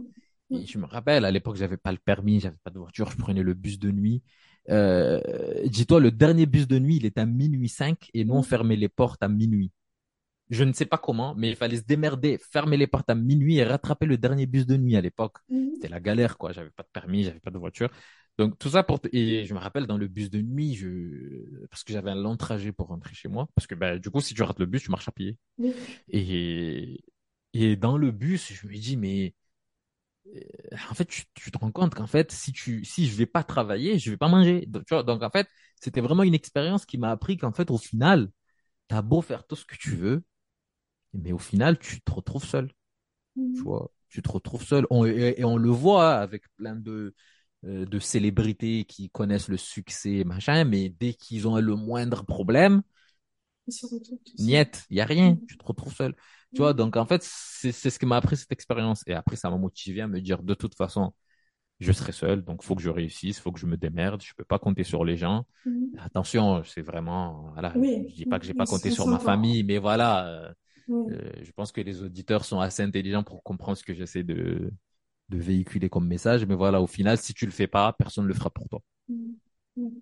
Tout à l'heure, tu disais que tu partais en fac d'éco sans savoir vraiment euh, ce que tu allais faire un peu plus tard, mis à part le fait mm. qu'il fallait que à tout prix tu sors de la galère. à quel moment tu tu t'es dit que finalement tu allais te spécialiser dans la comptabilité? Et plus tard on va parler de de l'expertise euh, comptable. Alors, en fait, ce qui s'est passé, c'est que je suis allé en fac d'éco. Donc, mm-hmm. euh, comme comme on nous a toujours inculqué au pays, enfin au pays, au Comores, faut réviser, faut machin, comme ça, t'as tes années, etc. Euh, moi, mes années de fac, c'était un peu compliqué parce que moi qui avais l'habitude d'avoir, je dis pas que j'ai toujours eu 18 ou 17, mais j'avais des moyennes correctes, quoi. J'ai eu mon bac avec mention assez bien. voilà, j'étais tout le temps dans les 14 euh, de moyenne, quoi. Mhm. Et j'arrive en, j'arrive en fac, j'ai du mal. En vrai, j'ai du mal. Mhm. Je valide mes années, mais je valide dans la douleur, quoi. Non pas parce que j'ai pas le niveau, mais c'est ma vie, quoi ma vie, la situation, j'arrive pas à réviser euh, dans des bonnes conditions, j'ai pas le temps, j'ai pas. Donc en fait, à chaque fois, je passe euh, comme ça, quoi. je passe avec 10, 11, euh, sinon j'ai 9 et je passe au rattrapage, tu vois. Donc je fais comme ça jusqu'en deuxième année de fac d'éco. Mmh. Première année, deuxième année. Sauf que quand j'arrive en troisième année, c'est là où on commence un peu à nous spécialiser. Mmh. Et là, on commence à nous mettre la pression à la fac. Parce que toi, tu connais, pour avoir un master, faut avoir une bonne moyenne. Tu peux pas te contenter d'avoir ton 10, là. Sinon, tu pourras pas avoir, euh... ah non, tu n'as pas, tu pas ton accès en master. Et là, la pression, elle monte. Donc, fin de deuxième année, parce que les spécialités commencent un peu en, L3, en licence 3. Donc, fin de deuxième année, on a commencé, ça, c'est ce qui nous manque au Comores, malheureusement, euh, on a commencé à avoir euh, l'orientation. C'est-à-dire que tous les gens des professionnels qui étaient en lien avec euh, le monde de l'éco-gestion sont venus en fin de deuxième année de fac pour nous aider à choisir la bonne licence 3 pour ne pas galérer après pour le master. Donc après, on a, il y a eu des banquiers qui sont venus, il y a eu des experts comptables qui sont venus, il y a eu des chefs d'entreprise parce que mhm. euh, tu pouvais faire aussi un master entrepreneuriat ou je ne sais quoi. Il y a eu des RH qui sont venus pour euh, si tu as envie de faire des ressources humaines tu as eu plein, plein de professionnels. C'était une journée un peu porte ouverte de la fac. Quoi. Donc mhm. après, on rencontre, chacun présente son métier, etc. Et après, l'expert comptable, euh, d'ailleurs, à chaque fois, je me dis, il faut que je l'envoie un message parce que c'est, c'était une femme. Mhm. C'était cette bonne dame qui m'avait un peu mis la puce à l'oreille euh, par rapport à ce métier. C'était elle qui était venue. Elle est expert comptable. Elle s'appelle Valérie Lépée. Je, à chaque fois, je me dis, je vais l'envoyer un message. Là. Depuis que j'ai eu le diplôme, je lui dis, je vais l'envoyer un message parce que euh, elle a en quelque sorte contribué à mon mhm. choix, quoi, tu vois. Mhm. Donc elle est venue, euh, elle est venue, elle nous a présenté son métier. Donc moi, ce qui m'avait marqué, en fait, c'était que c'était un métier, parce que moi, j'ai toujours eu le côté un peu pédagogique, etc. Je pense que dans une autre vie, j'aurais peut-être fait professeur, mais bon, les conditions ne sont pas remplies. Mais en, en, fait, elle était très pédagogue et elle nous expliquait qu'en fait, le métier d'expert comptable, tu vas travailler avec des chefs d'entreprise donc, tu vas leur conseiller dans la compta, dans la gestion de leur entreprise, etc. Et tu es toi-même chef d'entreprise. Parce qu'en fait, tu as toi-même ton cabinet. Donc, en fait, je me dis, attends, mais c'est pas mal ça. Tu... Euh, parce que la banque, etc., ça me plaisait. Ça me plaisait parce que tu sais, au début, on a tous le cliché, la banque, il y a de l'argent. Oui, il y a de l'argent. Mais en fait, euh, c'est pas du tout que ça, c'est pas comme ça que ça marche. c'est pas comme ça que ça marche. Mais après, moi, ce qui m'embêtait avec la banque, c'est que je pouvais pas être à mon compte. Mm. Et moi, j'ai su depuis le début, quand, euh, comme je t'ai dit, euh, euh, quand je voulais, voilà, je voulais réussir ma vie, je voulais gagner de l'argent, etc. J'ai toujours su qu'il fallait qu'à un moment donné, quand, je sais pas, mais il fallait qu'à un moment donné, je sois à mon compte. Il fallait qu'à un moment donné, je sois chef d'entreprise. Mm. voilà, je l'ai toujours voulu. Peut-être ça serait à 50 ans, 40 ans, à machin, mais voilà. Donc, cette bonne dame, elle nous explique que tu es toi-même chef d'entreprise, parce que tu as ton cabinet, et tu conseilles les chefs d'entreprise. Et après, parce que nous, on a le gros cliché, euh, enfin nous, de façon générale, tout le monde a ce gros cliché qu'un expert comptable fait de la compta. En fait, non. Non. Un expert comptable, c'est pas un comptable. Un expert comptable ne fait pas que de la compta. C'est très important. Ça, ça, Amine, Amine va me remercier. mais, mais, mais en vrai, en fait, quand tu es expert comptable, tu fais pas que de la compta. En fait, la compta, c'est juste un outil. C'est juste un outil qui te permet de. Pourquoi? Parce qu'avec la compta, tu pourras faire des bilans pour, euh, ou des prévisionnels pour le client qui, euh, qui a besoin d'acheter un appartement ou acheter une société. Mhm. Tu vas le conseiller sur quand est-ce que, à partir de quand il pourra recruter. Parce que toi, tu as l'idée de ce que coûte vraiment un salarié. Enfin, tu le conseilles, quoi. Mhm. Demain, euh, il a envie de vendre, tu l'accompagnes. Parce qu'il part à la retraite, il veut vendre son entreprise. Donc, tu l'aides à céder son entreprise. Demain, nous, on a des clients qui viennent, qui nous disent euh, je veux acheter une entreprise, je ne sais pas comment faire. Tu vois, donc, c'est tout ce volet un peu conseil et accompagnement. qui fait le métier d'expert comptable. Donc, en fait, quand cette bonne dame m'a présenté l'accompagnement des dirigeants, tu conseilles des dirigeants, etc., et, élément important, t'es toi-même à ton compte, j'ai dit, oulala, là là, ça, ça remplit tout mon, voilà, c'est, mhm. c'est ça ce que je, c'est, voilà, ça me parle. Voilà, ça me parle. Parce que la banque, etc., je savais que tu travailles dans le monde bancaire, dans le monde financier, mais tu n'étais pas à ton compte, quoi. Mmh, mmh. Donc ça, c'est un DRH, c'était pareil. Donc en fait, moi, je voulais apprendre un métier. Mmh. Euh, j'étais pas assez bon, j'étais pas assez, enfin, peut-être que je l'aurais été si je travaillais pas à côté, etc. Mais j'étais pas assez bon pour être médecin ou je ne sais pas. En fait, moi, je voulais apprendre un métier pour être à mon compte. Quand tu es médecin, tu peux créer ton cabinet, tu es à ton compte. Quand tu es kiné, c'est pareil. Quand tu es avocat, c'est pareil. En fait, j'avais cette vision de faire un métier. Je voulais pas juste faire un master en enfin, je caricature, un master en géologie, mais au final, tu n'as pas de métier en sortant, tu dois postuler. Pour... Alors que quand tu apprends à, tu fais médecine, tu sors, t'es médecin, tu sors pharma, tu, enfin, tu vois, tu, tu, vas faire architecte, tu sors, t'es architecte, tu vois. T'es pas, voilà. Donc moi, je voulais un truc clair, net. Euh, comme je t'ai dit, moi, je suis blanc ou noir. C'est, je rentre dedans, je sors avec quelque chose, voilà. Mhm. Donc euh, tous les métiers qui ont été présentés, c'était des métiers où tu étais salarié. Attention, j'ai rien contre le salariat, mais en gros, c'était des métiers où tu étais salarié, tu pouvais changer de boîte, etc. Mais il y avait rien où tu étais à ton compte, sauf celui-là. Du coup, ben, ça m'a plu, je suis rentré dedans. Donc, j'ai fait une licence euh, avec spécialisation compta finance. Après, je suis rentré en master CCA, euh, master comptabilité, contrôle audit, qui était vraiment sélectif. C'est alors là pour rentrer parce qu'en fait c'était le master qui permettait d'avoir des équivalences pour euh, passer un peu l'examen, là, le DSCG, pour entrer en expertise comptable. D'accord. Euh, j'ai toujours pensé qu'on devait faire d'abord compta avant de pouvoir faire euh, l'expertise comptable. En fait, c'est pour ça que je suis, en fait, dans non, non, en fait, tu fais. Attention, on est formé en compta. Oui. On est formé en compta. On fait de la compta tous les jours. Okay. Mais c'est pas notre métier. C'est-à-dire que moi, demain, Nadia, tu viens me dire, bon, Rabat, je prends un exemple tout bête. Euh, demain, j'ai envie de créer mon restaurant parce que mhm. j'aime bien la bouffe. Euh, moi, mon métier de base, je vais t'accompagner à faire de la compta, mais, je, mhm. mais ça va représenter peut-être 30%. Quoi. Mhm. Pourquoi? Parce que derrière, il faut que je sois derrière toi pour te dire quelle forme juridique tu dois choisir pour créer ta boîte, comment tu vas gérer euh, ton entreprise, où est-ce que tu vas t'en placer, où est-ce que tu vas te, te placer, ta localisation, euh, euh, selon ta localisation, tu auras plus ou moins de monde. Combien, si je prends un exemple d'un restaurant, combien de couverts tu vas faire? Je pense que, allez, euh, peut-être que les week-ends, j'aurai tel, tel, tel, nombre de clients. Donc, avec ça, je vais pouvoir te faire une estimation, un calcul pour te dire, ben, dans ce cas, il te faut deux serveurs, enfin, tu vois, deux, deux salariés, etc. En fait, la compta, c'est un outil qui te permet, en fait, derrière, de faire plein de choses. Et, et c'est ça notre cœur de métier, en fait. C'est pour ça qu'il faut vraiment différencier le comptable et l'expert comptable. En fait, le comptable, c'est un, un comptable, c'est une fonction. Demain, tu as une entreprise, toi-même, tu peux être embauché en tant que comptable. C'est pas réglementé, en fait. Même si tu n'as aucune notion en comptable, entre guillemets, en fait, c'est une fonction. C'est comme quand tu postules pour un job de commercial. C'est comme quand tu postules pour un, en fait, c'est pas réglementé. Alors que avocat, tu peux pas dire t'es avocat si t'es pas avocat. Oui. Parce que ben, expert comptable, c'est pareil. C'est la même chose. Voilà. Et en fait, expert comptable, on a un ordre.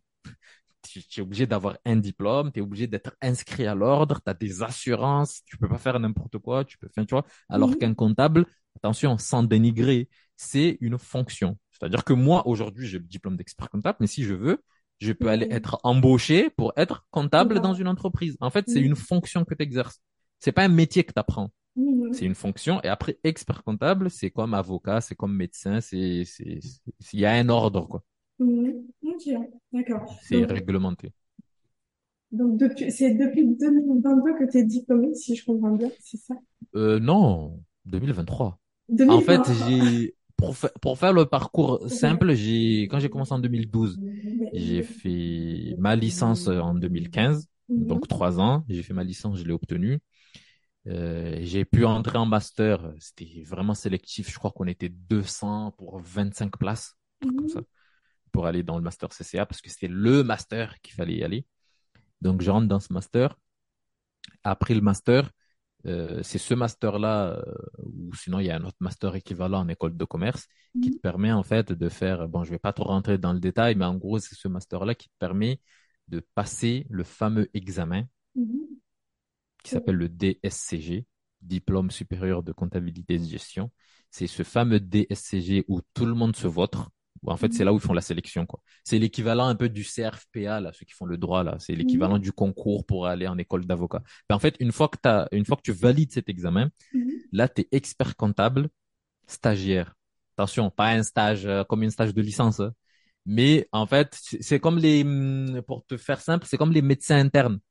à un moment donné, à un moment mhm. donné, tu valides tous tes trucs et après tu vas travailler en fait. Tu vas travailler pendant deux trois ans un, médecin interne à l'hôpital, etc., mhm. avant d'avoir le diplôme. Euh, voilà. Ben nous c'est pareil. Tu valides le fameux DSCG et mhm. après il faut que tu trouves un expert comptable qui t'accompagne pendant pendant trois ans. T'es stagiaire expert comptable. J'aime pas ce terme, mais en gros voilà.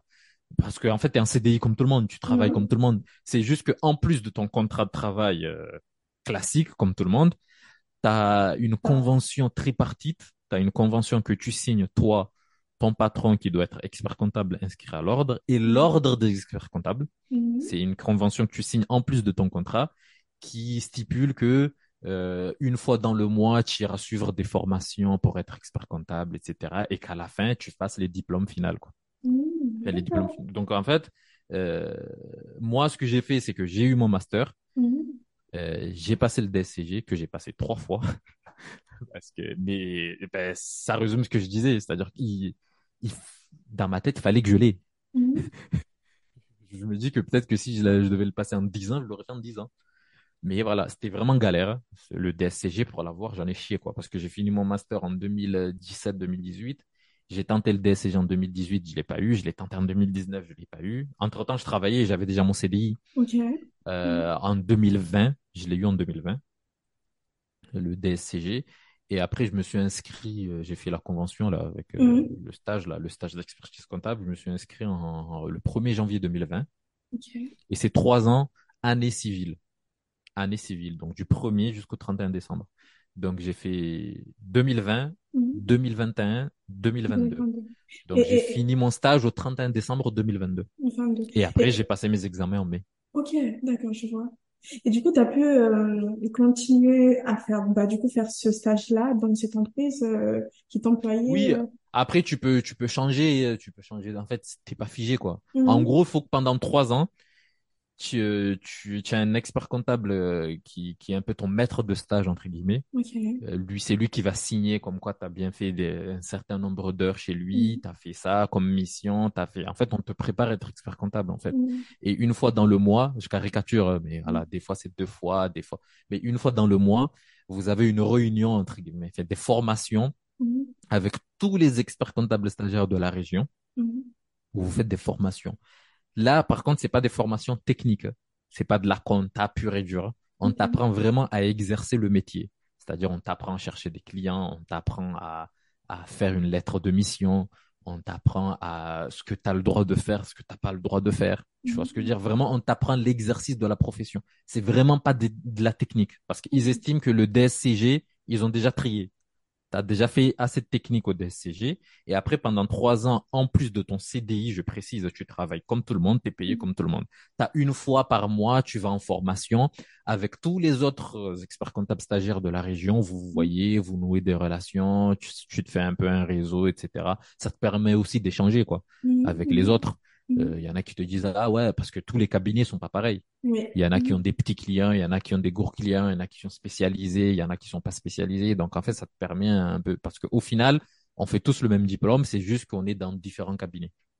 Donc j'ai tenté le DSCG trois fois, j'ai pas lâché. à un moment donné je me dis je lâche, je lâche, mais heureusement il y avait ma femme, mon frère, etc. qui me disent attends tu veux être expert comptable, donc il faut que tu l'aies cet examen, il faut que tu l'aies. Donc, euh, c'était un peu compliqué. Euh, euh, en 2019, il me manquait, la deuxième fois que je l'ai passé, il me manquait 0,25 points. Après, je l'ai passé en 2020. Heureusement, je l'ai eu. Mhm. Donc, j'ai commencé mon stage 1er janvier 2020. Je l'ai fini parce que c'est trois ans année civile. Mhm. Je l'ai fini au 31 décembre 2022.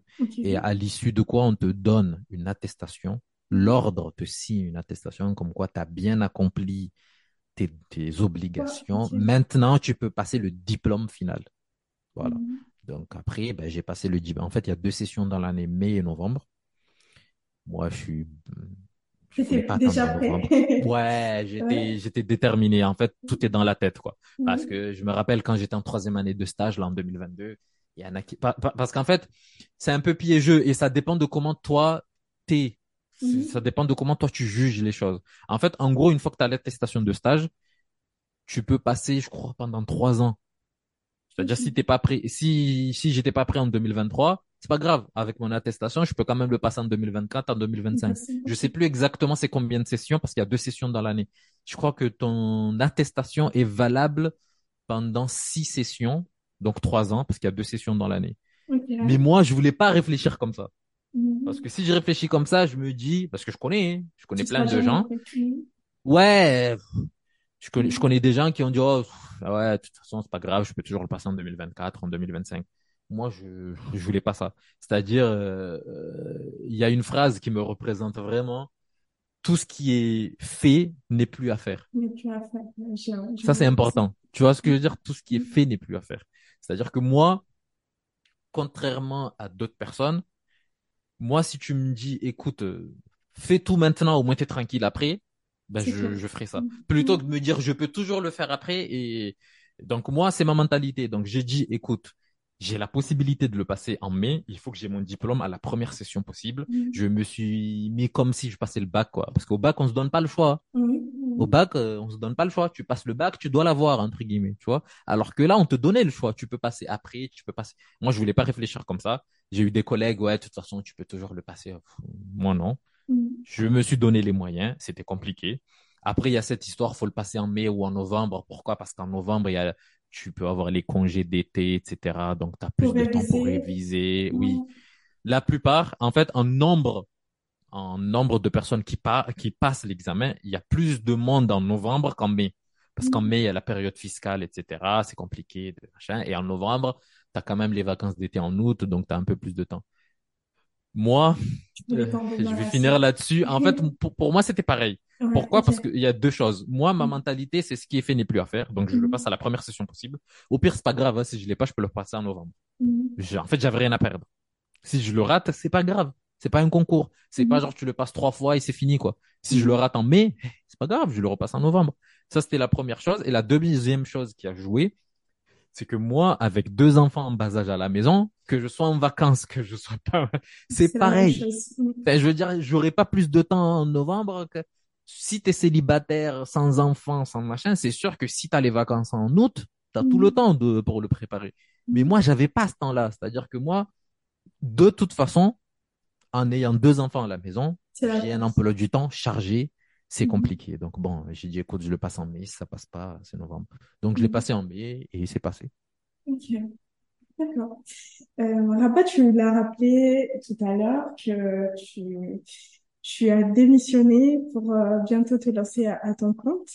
Euh, je, je, constate que tu as un désir, je, ne sais pas si c'est un désir, tu me le diras. En tout cas, c'est un désir de vulgariser des concepts euh, financiers, comptables, euh, qui montre peut-être ton engagement à servir, euh, à partager ton expertise.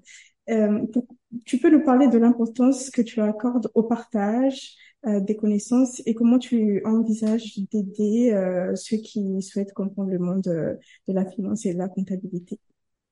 Alors, je vais juste apporter une petite précision. Euh, euh j'ai pas démissionné, j'ai obtenu ce qu'on appelle une rupture conventionnelle. Euh, D'ailleurs, j'avais fait une vidéo là-dessus. en fait, quand tu démissionnes, tu droit à rien.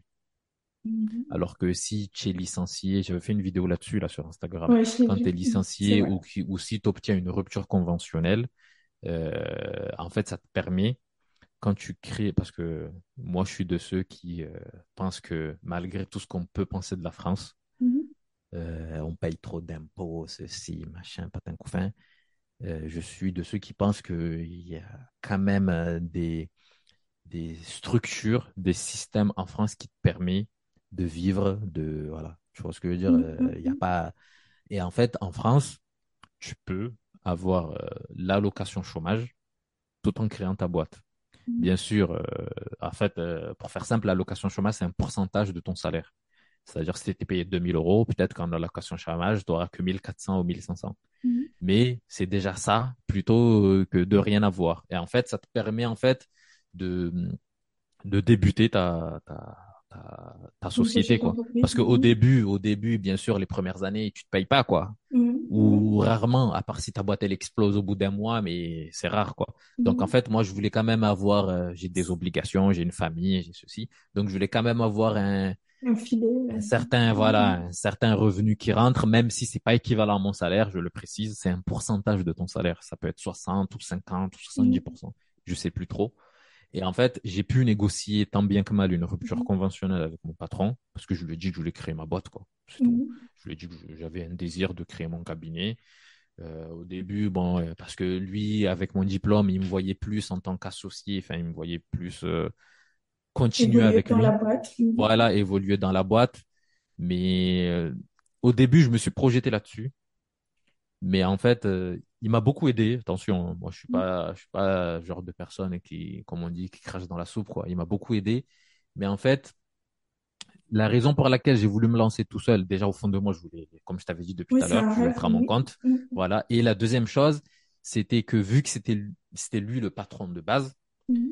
même si je devenais associé avec lui, je sentais que quand même au-delà des pourcentages qu'il soit, qu'il ait beaucoup plus de parts que moi, mais je sentais quand même que dans la relation, mhm. il serait toujours au-dessus de moi. C'est-à-dire, on serait jamais au, au même, niveau. Voilà. Mhm. Parce que c'est lui qui a créé la boîte, tu t'associes avec lui, c'est lui qui a quand même l'historique, etc. Donc, je me suis dit non. Euh. Donc, j'ai négocié avec lui une rupture, il me l'a accordé. Ben, d'ailleurs, euh, je rebondis sur, parce que tu m'as sollicité pour le podcast il y a déjà presque trois semaines, un mois. Mhm. Mais je t'avais dit, écoute, je préfère euh, à un moment où je serai complètement libre parce que justement, je finissais mon contrat euh, vendredi dernier, il y a une semaine. Donc, j'ai mhm. fini mon contrat vendredi dernier. Et là, je suis en train de faire toute la paperasse pour, euh, pour créer la boîte. Donc, c'est pour ça que je t'avais dit, on va le faire cette semaine. Euh, voilà. Donc, mhm. je fais une précision importante. J'ai pas démissionné. Et si vous voulez créer votre boîte en France, essayez, encore une fois, je l'avais dit dans ma vidéo, essayez de pas démissionner. Bon, après, il y a une autre moyen, comme je l'avais expliqué, mais bon, c'est un peu plus compliqué, quoi la, la démission reconversion parce que faut, faut, c'est compliqué quoi. Faut mhm. expliquer ton projet, il faut que Pôle Emploi accepte que ton projet est vraiment viable. bref. Mhm. Donc ne démissionnez pas si vous pouvez. Bon après des fois on peut pas, des fois si si tu as une relation qui est un peu mauvaise ou compliquée avec euh, ton patron, tu as envie de partir quoi. Mais moi je l'avais pas ça.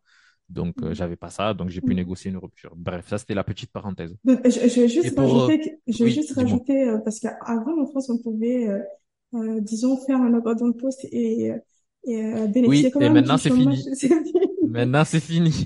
en fait, avant, je, euh, ça, je, je, l'ai jamais fait parce que j'avais besoin d'argent. Mais en gros, à, à, la période où je travaillais à Quick pendant mes cinq ans là, je connais des gens qui, comme ils voulaient pas démissionner, d'un jour à l'autre, ils venaient plus. Euh... Shingazi C'est d'un jour à l'autre, il a disparu, le gars. Et en fait, euh, donc on te licencie ou machin, et après t'avais le chômage, quoi. Tu vois, t'avais le chômage. Maintenant, eh, c'est fini. Ça fait quelques mois là que c'est fini. En fait, maintenant, quand tu fais ce truc, quand tu fais un abandon de poste, ton patron, il t'envoie un courrier mhm. recommandé en te t'exhortant, t'obligeant à récupérer ton poste. Et si tu réponds pas ou si tu viens pas récupérer ton poste, tu es présumé démissionnaire. Ça, mmh. avant, ça n'existait pas. Donc maintenant, tu es présumé démissionnaire. Donc tu peux plus faire abandon de poste pour avoir le chômage maintenant. Donc c'est dommage. Euh, tu es présumé démissionnaire, donc tu as zéro zéro droit. Donc moi Dieu merci et ça vraiment je dis Dieu merci. Alhamdulillah, j'ai pu négocier une rupture. Mmh. C'était un peu compliqué parce que voilà, il me voyait plus sur le long terme avec lui, mais il me l'a accordé. Mhm. Donc là, je suis en train de faire la paperasse pour euh, là, là, on va dire, euh, j'aime pas faire des teasings, etc. Mhm. Mais je pense que d'ici le mois prochain, mhm. voilà, ça devrait, ça devrait arriver. Et après, pour répondre à ta question, euh, pour cette histoire de partage, plus tu donnes, plus tu reçois. Tu vois? Plus tu donnes, plus tu reçois. Et d'ailleurs, je profite pour me faire ma petite publicité. Au-delà des petites vidéos sur Instagram, euh, je fais aussi beaucoup, beaucoup de publications sur LinkedIn. Sur LinkedIn, oui. Euh, mais LinkedIn, c'est pas un réseau très vidéo. C'est mm. plus des écrits. Donc, en fait, je donne des conseils, euh, comment créer sa boîte, comment euh, optimiser des impôts, mais je le fais en publication, quoi, en, statut, comme un post en écrit sur LinkedIn. Donc, tous ceux qui sont sur Instagram peuvent aller aussi sur LinkedIn. C'est là-bas où je communique beaucoup. sur Insta, c'est ouais, tu mets Rabat Mohamed, R-A-2-B-A-H, Mohamed, mon nom de famille. Donc, euh, tu me trouveras là-bas et je fais pas mal de partage de postes, d'expériences, de machin. Et donc, je suis toujours de ceux qui pensent que plus tu donnes, plus tu reçois. Tu vois ce que je veux dire? Et hum, mine de rien, euh, depuis que j'ai commencé, je parle plutôt sur LinkedIn parce que je sais pas si tu connais la différence entre le B2B et le B2C en commerce. Voilà, en fait, le, le B2C, c'est quand tu fais un business qui vise des particuliers. Et le B2B, c'est quand tu fais un business qui vise des professionnels. Mm-hmm. Les particuliers, demain, tu ouvres un resto, les gens qui viennent chez toi, c'est des particuliers pour manger, pour, voilà. Demain, tu ouvres une boutique de vêtements, les gens qui viennent acheter, c'est des particuliers. Et quand, et du B2B, c'est quand tu vises des professionnels. Moi, en l'occurrence, si demain je crée mon cabinet, je vise des professionnels. C'est-à-dire des, pas des particuliers, quoi. Voilà, des entreprises. Mm-hmm. Et avec cette, et en, et en publiant sur LinkedIn, mm-hmm. LinkedIn, c'est plus du B2B parce qu'il y a beaucoup plus de professionnels. Instagram, c'est plus du B2C. Et en fait, en partageant sur LinkedIn, euh, j'ai pourtant je partage des conseils gratuitement que je pouvais donner en formation payante, mm-hmm. mais je le partage gratuitement et le retour que j'ai, il est incroyable. C'est-à-dire qu'à aujourd'hui, j'ai même pas encore créé ma boîte, j'ai déjà une dizaine de personnes avec ce que je partage. Mhm. Ils m'écrivent en privé pour me dire ouais j'ai besoin de travailler avec toi, j'ai besoin parce que voilà, tu vois. Mhm. Donc en fait, même si tu as l'impression au début, je parle juste du côté financier, même si tu as l'impression que tu donnes des conseils gratuits, mais c'est pas perdu. Bien évidemment, si euh, un mec m'écrit en privé pour un conseil spécifique, là non, tu vois ce que je veux dire, mhm. euh, c'est payant, on va échanger, voilà, c'est mais moi, je donne des conseils de façon générale pour mhm. aider les gens à créer leur boîte, à gérer leurs trucs. Et après, donc, il y a ce côté que si tu donnes, tu reçois. Mhm. Et le, le, deuxième, euh, le deuxième point, c'était que euh, je suis vraiment dans le, euh, je suis vraiment dans la communication. J'aime bien parce que pour moi, faire une boîte, faut se faire connaître.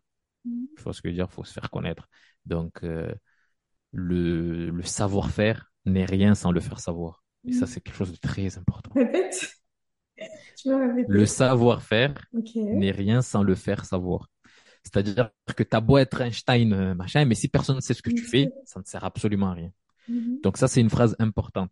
Moi, demain, je suis expert comptable, je peux revendiquer sur tous les toits que j'ai un bac plus 8, j'ai machin, mais si personne ne sait ce que je fais, personne ne viendra. Mm-hmm. toi, ton podcast, personne ne viendra l'écouter si tu le partages pas sur les réseaux. On est là, on se donne de la force avec les gens qui lancent des business, etc. Pourquoi? Parce que si on le fait pas savoir, personne ne viendra.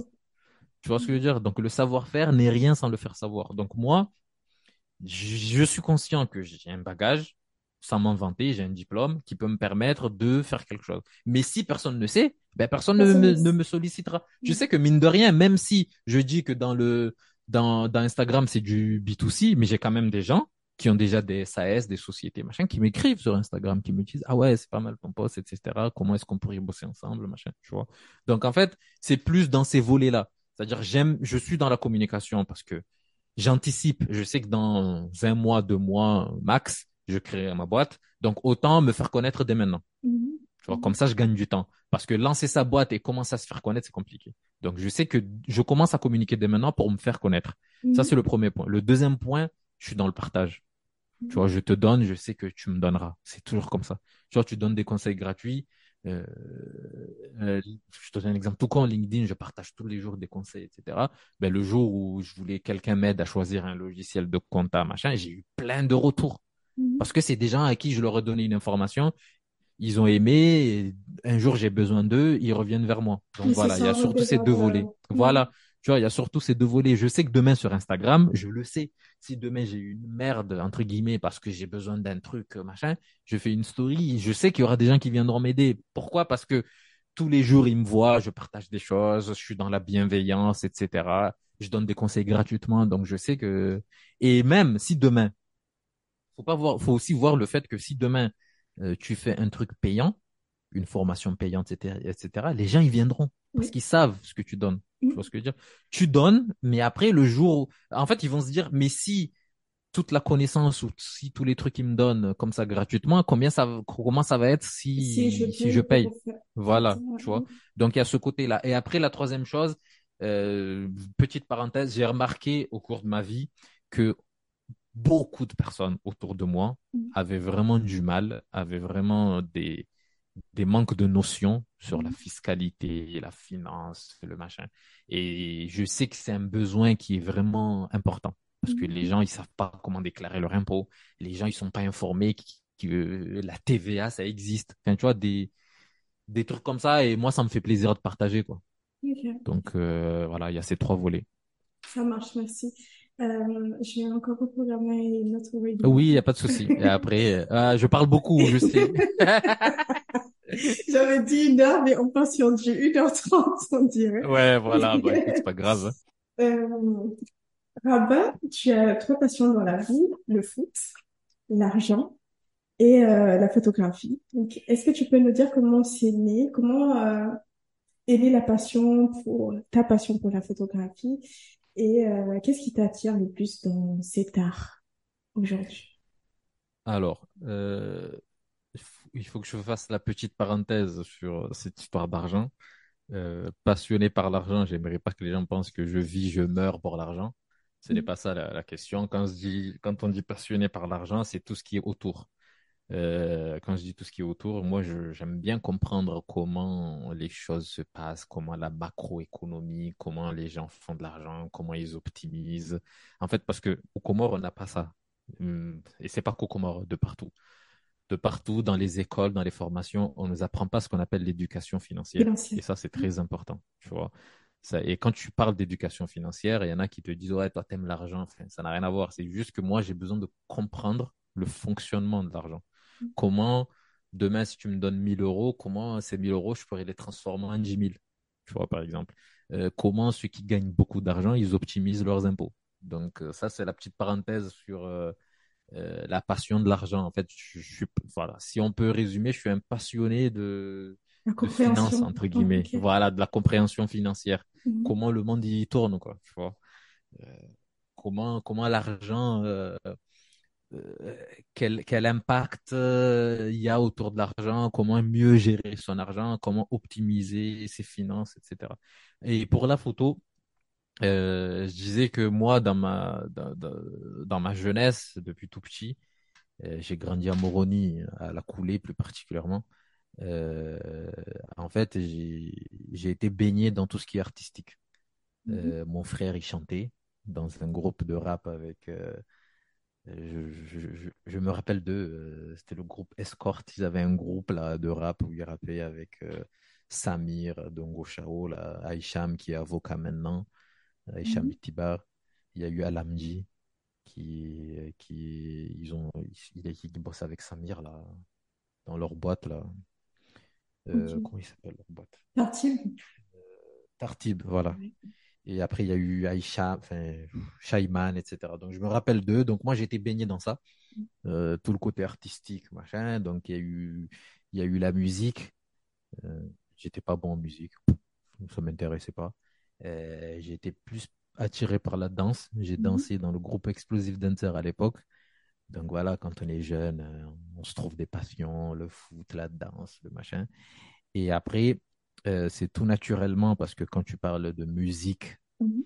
et de danse, c'est tout naturellement qu'il y a la vidéo à côté. Parce que qui dit musique et danse, il y a les clips, il y a les concerts, il y a machin, donc on filme, on machin. Donc j'ai été attiré par ce monde de la photo depuis tout petit. Mhm. Euh, j'ai toujours, depuis que je suis, enfin, depuis que je suis arrivé en France et que je, je me suis trouvé cette passion, j'avais un appareil photo, etc. Mais je, je ne monétisais pas encore. Mhm. Et après, il y a eu ma petite sœur, Raya, qui est un gros passionné des réseaux sociaux, maintenant un peu moins, mais il était beaucoup sur les réseaux. C'est elle qui m'a dit, oh, tu sais, euh, tu, tu, partages deux, trois photos, les gens veulent te solliciter, etc. Mhm. Donc au début, j'ai partagé des photos de ma sœur, j'ai partagé des photos de moi, de, de paysages, je faisais des petits shootings à droite, à gauche. Et après, j'ai eu mes premiers contacts pour faire des mariages, euh, des, des, trucs, euh, des événements. Après, j'ai vite fait le choix de me concentrer sur les mariages parce que niveau rentabilité, c'est le mieux, quoi. Tu vois. Donc, euh, ok, tu perds une journée, mais tu peux, si tu négocies bien tes tarifs, tu peux bien facturer. Et en plus, ça me plaisait bien parce que tu étais dans un moment important d'une vie, quoi. Tu vois, c'était un mariage, il y avait, voilà, il y avait de l'émotion, il y avait, donc voilà, c'était un côté un peu artistique, quoi, qui me plaisait. Mhm. Donc, euh, je suis rentré dedans, j'ai fait ça pendant deux ans. Euh, j'avais créé en parallèle, euh, petite parenthèse, il faut savoir qu'on a le droit de le faire parce qu'il y en a qui le savent pas. Tu as le droit de créer une auto-entreprise. Tu as le droit d'être auto-entrepreneur en plus de ton CDI. Il faut juste pas que tu concurrences ton patron. C'est-à-dire, euh, tu peux pas travailler en restauration et ouvrir une auto-entreprise dans une restauration. Mhm. Donc moi, j'étais en CDI dans un cabinet comptable et j'avais créé ma petite auto-entreprise. Euh, je faisais de la photo. Donc euh, j'ai fait ça. C'est un truc qui se fait rapidement. C'est pas une société, donc il n'y a mhm. pas toute la paperasse, mais c'est un truc qui se fait en deux clics sur le site de l'URSSAF. voilà. Donc j'ai fait ça je me suis déclaré, je faisais des photos. Euh, comme c'était pas euh, vital parce que j'avais quand même un salaire qui rentrait, ma femme elle bossait, etc. Je le faisais vraiment par passion. Ok, mhm. ça m'a rapporté un peu d'argent, mais je pouvais faire sans quoi. Euh, donc en fait, euh, j'avais fait un planning je, euh, avec l'accord de ma femme encore une fois parce que bon, quand tu vis avec quelqu'un, quand tu partages ta vie avec quelqu'un, il faut toujours trouver un juste milieu. Mhm. Tu peux pas dire je fais ça et puis, puis c'est tout quoi. C'est ma passion, je euh, Voilà, donc euh, ma femme, elle m'a écouté, elle m'a dit ok, vas-y, y a pas de souci. À l'époque, on avait que que Swan, le, le grand mhm. garçon qui a 4 ans maintenant. Donc c'était gérable quoi. Elle pouvait s'occuper du petit quand j'étais en mariage et après voilà. Donc par contre je voulais quand même avoir du temps pour euh, mon fils. Je voulais mhm. quand même me reposer parce que je travaillais dans la semaine. Je voulais quand même avoir un peu de temps avec ma petite famille. Mhm. Donc, euh, je m'étais fixé un mariage dans le mois. Ça me suffisait largement. Euh, et après, bon, je pouvais faire une petite dérogation quand, par exemple, il y avait deux bons mariages qui me tombaient dans le mois. Ben, dans ce cas, j'en prenais deux. Mhm. Mais ça veut dire que le mois d'après, j'en prenais pas, quoi. Voilà. En fait, en fait, ça se lissait, quoi. En gros, c'était un mariage dans le mois, globalement. Et après, j'ai fait ça pendant deux ans et j'ai arrêté, enfin arrêté, j'ai pas arrêté la photo en soi, j'ai arrêté de monétiser la photo, j'ai arrêté de faire des mariages. Mhm. Euh, quand ma femme est tombée enceinte de notre deuxième enfant, mhm. et euh, parce que je me suis dit bon, c'est pas gérable. Bon, déjà pour la grossesse, il fallait que je sois là pour elle. Mhm. Et je me suis dit, même si elle accouche, etc., ça va pas être gérable. Deux enfants, toute seule, machin, non, ça va pas être gérable. Et après, euh, il y a eu aussi euh, le stage d'expertise comptable, c'était sur trois ans. Donc, euh, j'ai fait ça pendant mes deux premières années. Et arrivé en troisième année, j'avais ça comme objectif. Donc, il mhm. fallait que j'ai mon diplôme. Euh, donc voilà, je me suis dit, bon, je vais arrêter ça pour me concentrer sur mon diplôme. Mhm. Et après, petite parenthèse, tout à l'heure, je disais, il faut toujours s'écouter parce qu'au final, tu vas te retrouver tout seul dans tous les cas. Mais euh, des fois, dans la vie, tu as toujours besoin d'être entouré parce qu'on n'a pas la science infuse. Mhm. Euh, donc, euh, il faut écouter ce qu'on te conseille, mais pas forcément suivre à la lettre. Euh, voilà, tu choisis les bons, tu tries un peu les bons conseils et tu tries les mauvais. Sauf que là, pour le coup, en fait, quand je suis arrivé en deuxième année de stage, j'avais pété un câble. Je dis pas c'est un burn-out, mais c'est pas un burn-out. J'ai pas fait de burn-out, mais en fait, à un moment donné, je me suis retrouvé dans une phase où je me posais des questions dans mhm. ma vie. Est-ce que j'ai vraiment envie de, de, faire de la compta, quoi. Enfin, entre guillemets, je caricature, mais est-ce que j'ai vraiment envie d'être expert comptable? Donc, euh, sachant que la photo, euh, ça me rapporte un peu d'argent, je me suis dit, attends, mais si je fais un mariage par semaine, je peux gagner 5000 balles, quoi, par mois, 5000 mhm. euros, c'est pas rien. Euh, pourquoi je vais aller m'emmerder à finir, eh ouais, alors que je peux faire, je peux, je peux développer ma petite boîte de photographie et je gagne correctement ma vie, quoi. Et après, ma femme, mon frère, mon entourage direct, ils m'ont dit non, ils m'ont dit non, non, non, faut que tu finisses ton diplôme parce que tu l'as commencé, faut que tu le finisses. Là, pour le coup, je les ai écoutés, même si en temps normal, euh, je suis un peu têtu, j'en fais qu'à ma tête. Mais là, je les ai écoutés parce que, en fait, il y a eu. C'est pour ça qu'en fait, quand quelqu'un te dit quelque chose mhm. de façon brute, euh, tant qu'il n'y a pas d'explication derrière, tu as toujours tendance à te braquer.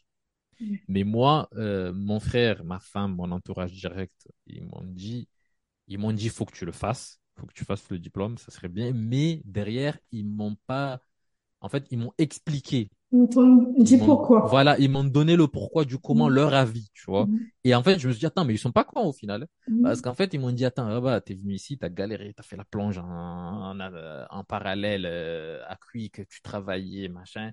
T'as raté ton, ton concours trois fois, la fin de ton examen trois fois. Ça serait bête de pas aller jusqu'au bout, sachant que j'étais en troisième année. Il me restait un an. Là, je te parle de ça, on est en fin 2021. Donc, il me restait un an de stage. Et après, euh, je me suis raisonné, je me suis dit, bon, au pire des cas, il me reste un an. Un an dans une vie, c'est quoi? C'est rien. Donc, au pire des cas, je fais mon diplôme, je l'ai, et je fais ce que je, je, vois ce que je fais après. Mhm. Soit je continue dans la photo, soit je fais de la compta, soit parce que de toute façon, le diplôme, une fois que c'est acquis, personne ne peut te l'enlever. Tu vois mhm c'est pas un truc, c'est pas comme le permis où tu perds des demain tu grilles des feux, tu peux perdre le permis. Tu vois ce que je veux dire? Le diplôme, tu l'as, tu l'as. Donc euh, je j'aurais pu faire de la photo et après euh, dans cinq ans me réinstaller en tant qu'expert comptable. Donc j'ai dit bon, c'est peut-être pas mal ça, ce qu'ils me disent. Donc j'ai mis de côté la photo. Mhm. J'ai continué à faire de la photo, je précise, mais j'ai arrêté de monétiser. Donc après, euh, j'ai, je me suis concentré sur mon diplôme. Là, je l'ai eu. Dieu merci, ça s'est bien passé c'était un peu galère parce que bon, avec les enfants, il faut mhm. rédiger un mémoire. Ah, et en plus, il faut savoir que pendant trois ans, tu travailles, donc tu n'es plus dans le scolaire.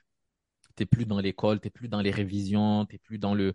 Donc, euh, à 30 ans, une fois que tu as fini tes études, il y a déjà 3-4 ans, pour se remettre, dans les cahiers, rédiger un mémoire, machin, il a fallu un effort. Euh, mais, mais, mais j'avais un why. Ça, c'est important, le pourquoi. Je savais mhm. pourquoi je faisais ça. Et si t'as pas d'essence qui t'anime, tu n'iras jamais, iras jamais nulle part. Mm. Donc, je savais qu'il fallait que j'ai le diplôme. Et c'était quoi ton ce que je ferai après. Ben, mon why, c'est qu'il fallait que je devienne indépendant. Et c'était ce diplôme, même si j'aurais pu faire de la photo en étant à mon compte, attention. Mm. Mais j'avais commencé un truc, je voulais pas m'arrêter à 95%. Tu vois, je voulais pas l'inachevé, le goût d'inachevé, c'était non. J'ai dit, il faut que je fasse le diplôme. Même si je m'en sers pas directement, il faut mhm. que je le fasse. Donc, c'était ça mon why. J'ai dit, il faut que je le fasse, il faut que je le fasse. Et en plus, j'ai dit, j'ai galéré pendant trois ans pour euh, l'examen. Il est hors de question que je galère encore maintenant, machin. Donc, je me suis donné les moyens. Première session possible, j'ai fini mon stage 31-12 première session possible, c'était en mai, je me suis donné les moyens, je l'ai fait, période fiscale, il y avait des enfants, machin. Mais franchement, en vrai, c'est toute une question de priorité, quoi. Mhm. C'est tout. Tu fais les choses, tu, voilà, tu fais quelques sacrifices, c'est comme ça, quoi. Euh, en t'écoutant, je me rends compte que euh, là aussi, tu as dû choisir ta bataille, de mettre, euh, on va partir de côté ta passion pour la, la photographie, mais peut-être le mettre entre parenthèses, si on veut, pour te consacrer à ce pourquoi tu t'es battu durant toutes ces années. Et je me demandais du coup comment on sait que on est prêt à fermer un chapitre et passer à autre, passer d'un cap à un autre, en fait. Comment toi, tu as su, surtout? Je vais le décomposer un peu en deux petites étapes, mais en fait, euh, première étape, il faut savoir ce qu'on veut dans la vie. Ça, c'est très important. C'est-à-dire, il faut, il faut avoir un chemin. Si t'as pas de chemin, tu te perds. Si t'as pas de chemin, tu te perds. Euh, moi, je prends l'exemple, je connais des gens, je vais pas les citer, mais en gros, je connais des étudiants comoriens qui sont venus presque en même temps que moi en France on était à Quick, on a bossé ensemble. À un moment donné, ils ont lâché des études, quoi. Ils ont fait que Quick et puis c'est tout. Et maintenant, quand ils me voient, ils me disent Oh, toi, maintenant, t'es expert comptable. Non, mais les gars, à un moment donné, moi, j'avais un chemin. Mm-hmm. Tu vois ce que je veux dire? Euh, C'est des amis. Attention, moi, des fois, ça me fait mal, hein, mais les quelques fois que je. Parce que des fois, je passe. C'était un moment, il y a quelques mois. J'étais, je te donne un exemple euh, courant. J'étais passé il y a quelques mois à Quick. J'avais recroisé deux, trois personnes qui étaient là, depuis, euh, qui étaient encore là que c'est des gens qui étaient comme moi, je précise, qui sont venus mhm. pour leurs études à la base. Et après, euh, ça les a saoulés, les études. Ils ont commencé à toucher un peu d'argent, comme moi. Mais après, ils ont fait que ça.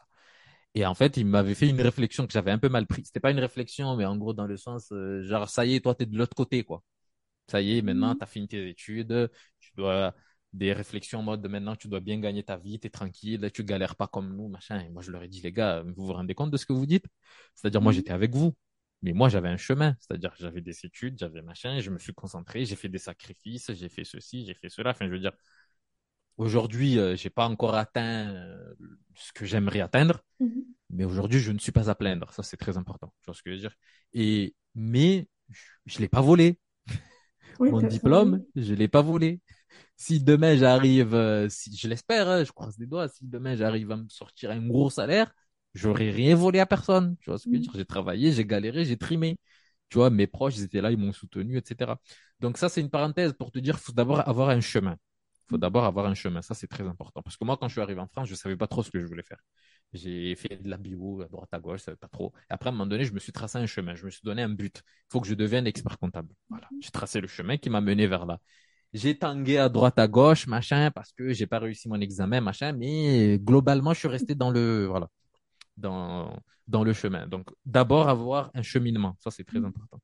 Et après, connaître ses propres limites. Parce que ça, c'est très important aussi. C'est-à-dire, on peut pas tout faire on peut pas tout faire, on peut pas tout réussir, on peut pas être bon partout, on peut pas, voilà, euh, savoir faire des choix, ça c'est très important, savoir faire des choix et, les assumer quoi. Mhm. Le syndrome de l'objet brillant du genre ça c'est beau, je fais ça, ça c'est machin. Non, euh, il faut, voilà, à un moment donné on peut pas tout faire, on n'est pas bon partout. Tu vois ce mhm. que je veux dire? Euh, une, une, fois j'ai vu un exemple sur ce stylo là, c'est un stylo mhm. Bic ce stylo, depuis que la marque Bic fait ce stylo, ils n'ont jamais changé de modèle depuis la création. Ça doit faire euh, un siècle. Mhm. Ça marche pour eux. Pourquoi ils vont changer? Coca-Cola, ils n'ont jamais changé leur recette. Hein. Ils ont, ils ont jamais dit maintenant on va se mettre à faire euh, des burgers.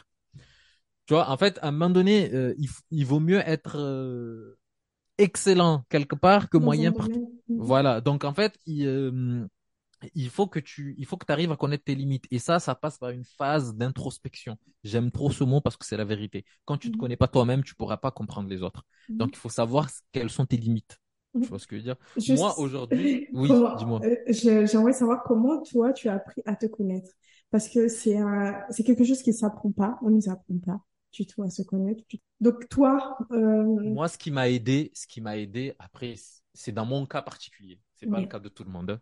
C'est pas le cas de tout le monde. Mais dans mon cas en particulier, je pense que je me suis beaucoup connu quand j'ai commencé à partager ma vie avec quelqu'un. C'est-à-dire quand je me suis marié et que j'ai commencé à partager ma vie avec quelqu'un. Euh, dans un couple, tout n'est pas tout beau, tout rose. Tu vois, donc des fois il y a des disputes, des fois il y a ceci et cela. Mais en fait, euh, j'ai appris en partageant ma vie avec quelqu'un à entendre des choses que j'étais pas forcément prêt à entendre. Mhm.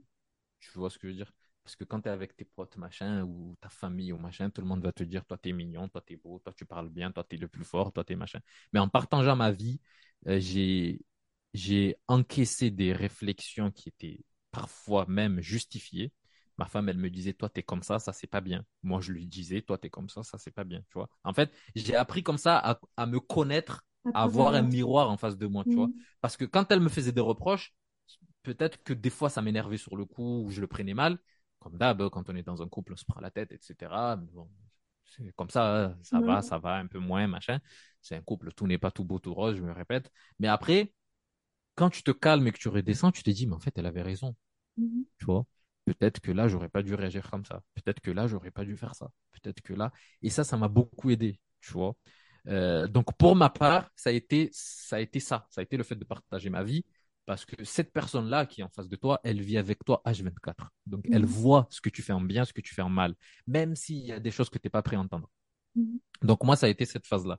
Et après, pour rebondir sur ta question sur comment connaître, machin, donc, la première chose, c'est d'avoir un chemin. La deuxième chose, c'est de se connaître, apprendre à mhm. connaître, à savoir tes limites. Tu vois ce que je veux dire? Si t'es pas LeBron James, tu peux pas être le meilleur basketteur du monde. C'est pas grave, mais tu pourras exceller dans autre chose. Tu vois? si t'es pas Cristiano ou Messi, c'est pas grave. Mm. C'est pas, il y a pas que le foot dans la vie. Tu peux quand même exceller dans dans autre chose, tu vois? Donc il faut d'abord se connaître, faire une phase d'introspection, savoir là je suis bon là-dessus, je suis moins bon ici. Là la meilleure décision c'est de faire ça. La meilleure mm. décision c'est de faire ça. Donc moi, à, quand je suis arrivé à cette période de ma vie, il fallait que je fasse un choix. Je mm. savais pertinemment que je pouvais pas continuer à faire des mariages le week-end et réussir mon examen. Ça, c'était sûr. Donc, il fallait que je fasse un choix. J'ai fait ce choix-là parce que c'était le meilleur pour moi. C'est-à-dire que je perds pas mon diplôme, mhm. Mais je perds pas non plus la photo parce que le diplôme, une fois que je l'ai, je peux toujours revenir dans la photo. Tu vois? Mhm. Donc, ça, c'est important. Euh, connaître son chemin et se connaître en soi et mhm. connaître ses limites. Et après, une fois que tu connais tes limites, tu peux pas être bon partout. Tu fais, tu prends la meilleure décision. Tu, des fois, tu sais, des fois, tu perds, hein, mais tu perds pour gagner plus. C'est sûr comme ça. Ok. Très bien, merci. Euh, Rapat, depuis 2014, on va dire que tu as eu une vision qui est de devenir expert comptable. Aujourd'hui, tu es expert comptable. Bientôt, tu vas te mettre à, ton compte. Euh, je me demandais qui sera Rabat dans cinq ans, disons. Qui, si je te croise euh, euh sur la route. tu me croises dans cinq ans? Euh, Alors, en fait, euh, en fait, moi, encore une fois, je répète ce que j'ai dit là, là, tout de suite il faut avoir un chemin. Moi, j'ai un chemin dans ma tête. J'ai un chemin qui est tracé. Ça ne veut pas dire que je réaliserai tous mes projets ou que ça marchera, mais j'ai un chemin. Et ça, c'est important. Euh, des phalliques, comme on dit en comorien. Si tu n'as pas de direction, tu, tu, tu, tangues un peu à droite, à gauche. Moi, euh, j'ai beaucoup de projets. J'ai beaucoup de projets. Euh, mais j'ai qu'un seul rêve. Et ça, je le dis ouvertement. Un seul rêve, un seul rêve. Le seul rêve que j'ai, c'est d'offrir à mes parents une vie meilleure. Si il faut que je leur euh, construise une maison, c'est en cours, euh, machin, voilà. Mais voilà, leur offrir une maison meilleure. Je fais un petit aparté, une petite parenthèse là-dessus parce que c'est quelque chose de très important. Moi, en fait, dans ma vie, j'ai toujours grandi dans un environnement, en fait, qui pour un enfant, avec du recul, je me dis ça a été compliqué, mais voilà, c'est dans la vie que j'ai vécue. En fait, j'ai vécu un peu dans un paradoxe. Mmh. Pourquoi? Parce qu'en fait, mes parents n'étaient pas riches, entre guillemets. Ils n'étaient pas non plus pauvres, attention. Mais mes parents n'étaient pas riches, entre guillemets. Mes parents n'étaient pas très pauvres. Pourtant, je côtoyais des gens pauvres. Attention, pauvres dans le sens, euh, pas pauvre euh, richesse, mais en gros, dans la situation financière. Pourtant, je côtoyais des gens pauvres, entre guillemets, et des gens riches, entre guillemets. Je m'explique. Moi, toute ma vie, j'ai vécu à la coulée à, Moroni. Euh, mes parents, ils m'ont toujours dit que nous, notre investissement, c'est vous. On vous envoie en école privée pour que demain, vous pouvez vous occuper de nous. C'est-à-dire que jusqu'à récemment, quand je dis mhm. récemment, jusqu'à il y a 5 ans, 10 ans, et ça, j'ai pas honte de le dire, c'est personnel, mais j'ai pas honte de le dire, mes parents, ils avaient, ils avaient pas réalisé. C'est-à-dire, quand je dis réalisé, c'est, ils avaient pas leur propre maison, ils avaient pas leur, euh, leur propre place à Moroni, machin, un truc à eux, quoi. Ils avaient pas mhm. réalisé, entre guillemets. Tu vois, en fait, ils nous ont toujours dit que nous, le peu d'argent qu'on gagne, c'est pour vous, pour que vous fassiez euh, voilà, les meilleures écoles, les machins. Donc, en fait, j'ai grandi dans ce paradoxe. C'est-à-dire que moi, euh, mes amis du quartier, ils voyaient que j'allais à GSFA, groupe scolaire Fundi Abdulhamid. Donc, ils se disaient, ouais, mais toi, tu dois être, euh, voilà, si tes parents ont les moyens de te payer une école privée, c'est un cliché. Mhm, mhm. parce qu'il y en a qui n'ont pas les moyens, mais ils y vont quand même parce que ils veulent, ils veulent le bien pour leurs enfants. Mhm. Donc, en fait, mais c'était le cliché de, toi, tu vas, tu vas là-bas, là, ça veut dire que t'es, aisé, entre guillemets. Et après, paradoxalement, mes potes de l'autre côté, je pouvais pas suivre, attention, je, voilà, je, caricature, mais en gros, je pouvais, je pouvais pas suivre leur move, entre guillemets. Mm. Parce que mes potes d'Abdoulhamid, la plupart, sans vouloir euh, voilà, dénigrer ou quoi que ce soit, ils, étaient quand même, ils avaient quand même une vie correcte. Tu vois J'aime pas dire les gens qui sont riches. Non, ils avaient quand même une vie correcte.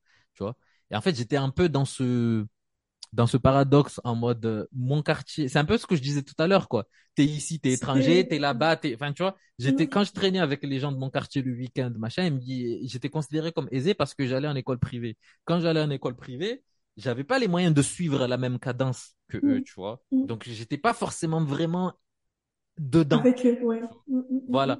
Parce que moi, une fois que j'ai fini l'école, les petites sorties, les machins, je pouvais pas financièrement suivre. Tu vois. Donc je rentrais chez moi, quartier. Et, et, comment on se construit au milieu d'un parent Ben justement, je je sais pas. Je sais pas parce que je sais que mes parents ils ont fait le nécessaire pour que pour que je ressente pas ça. Mais moi, avec du recul aujourd'hui, je me dis pourquoi? Je te donne un exemple. Moi, quand je rentre au Comores, aujourd'hui, là, je prends l'avion, je rentre au Comores, j'aurai deux catégories d'amis les amis que j'ai connus à l'école et les amis que j'ai connus au quartier. Comme tout le monde. Mais en fait, si je regarde la différence de vie qu'il y a entre les deux, il y a un monde. Tu vois? Parce que moi, au quartier, encore une fois, j'ai joué au foot avec. Euh, voilà. Et après, j'allais à l'école, j'ai côtoyé des gens j'aime pas ce terme, tu vois, mais en gros, qui, qui avait une vie plutôt correcte par rapport à moi, tu mhm. vois? Donc, en fait, j'ai grandi un peu dans ce, dans ce paradoxe. Mhm. Et en fait, moi, pour revenir sur notre sujet, moi, mon rêve, ça serait de, attention, mes parents, ils sont pas dans la misère, ils travaillent, Dieu merci, bon, bientôt ils seront à la retraite. Mais en gros, j'aimerais, j'ai toujours vécu dans, dans l'envie de réussir, de gagner bien ma vie, de sortir euh, mes parents de, de la situation dans laquelle ils sont, de, d'accomplir, quoi, tu vois, mm. de, de, de, leur offrir une maison, de, attention, hein, c'est un processus. Donc, j'ai déjà commencé le processus. Tout est déjà en cours, tu vois. J'ai pas fini ce que j'ai prévu, mais en gros, voilà, c'est déjà en cours. Et en fait, voilà, euh, tout, tout, ça pour dire que moi, mon rêve, c'est ça. Mais dans dix ans, moi, j'aime pas dire que j'ai un rêve. Mon seul rêve, c'est ça. Mm-hmm. C'est donner quelque chose à mes parents, offrir quelque chose à mes parents euh, avant qu'il soit trop tard. Après, mes ambitions dans cinq ans, dans dix ans, comme je t'ai dit, j'ai déjà un chemin tracé. Mm-hmm. J'ai déjà un chemin tracé dans ma tête. Et ça, c'est très important. Comme ça, dès que tu dévis, tu essaies de te remettre dans le, dans le chemin. Moi, mon chemin, je l'avais tracé. Je me suis dit, il faut que j'ai le diplôme. Je ne sais pas ce que je vais en faire euh, au début. Mm. Est-ce que je vais m'installer, machin. Visiblement, maintenant, je, vais continuer quand même à mettre la monétisation de la photo de côté mm. pour euh, continuer dans le chemin de l'expertise comptable. Euh, il faut que je sois à mon compte. Mm. Il faut que je travaille pour moi parce que ça va me permettre d'acquérir au-delà de l'art. Parce qu'il y en a qui pensent que créer une entreprise, il y a forcément uniquement un côté financier. Non, il n'y a pas que le côté financier. Ça joue, mais il n'y a pas que le côté financier. Moi, aujourd'hui, si j'ai besoin de me mettre à mon compte, c'est parce que j'ai besoin d'être libre. Mm. Et c'est pas fait pour tout le monde. Il faut arrêter d'écouter les gens là sur Instagram, sur les réseaux qui te disent t'es salarié, t'es une merde, t'es entrepreneur, t'as réussi ta vie. Non. En fait, mm. chacun met son curseur. C'est pour ça que je dis il y a une, il y a une phase d'introspection. Moi, je mm. connais des gens à mon ancien cabinet. Je connais une femme très brillante qui était diplômée d'expertise comptable, qui était expert comptable comme moi, mais elle a jamais voulu se mettre à son compte. Parce que elle, elle veut son confort, elle a son salaire qui tombe tous les mois, elle a enfin, c'est pas fait pour elle, elle veut pas. Tu vois? Donc, les clichés de dire, si t'es pas entrepreneur, t'as raté. Si t'es salarié, t'es un moins que rien. Non, ça marche pas. Moi, je suis fait pour ça. J'ai envie d'être à mon compte. Mais ça veut pas dire, par exemple, si je prends la personne la plus proche de moi, ma femme, ça veut pas dire que ma femme, dans sa vie, elle a besoin d'être entrepreneur. Peut-être c'est pas fait pour elle. Peut-être, tu vois. Chacun met son curseur, en fait. tu vois?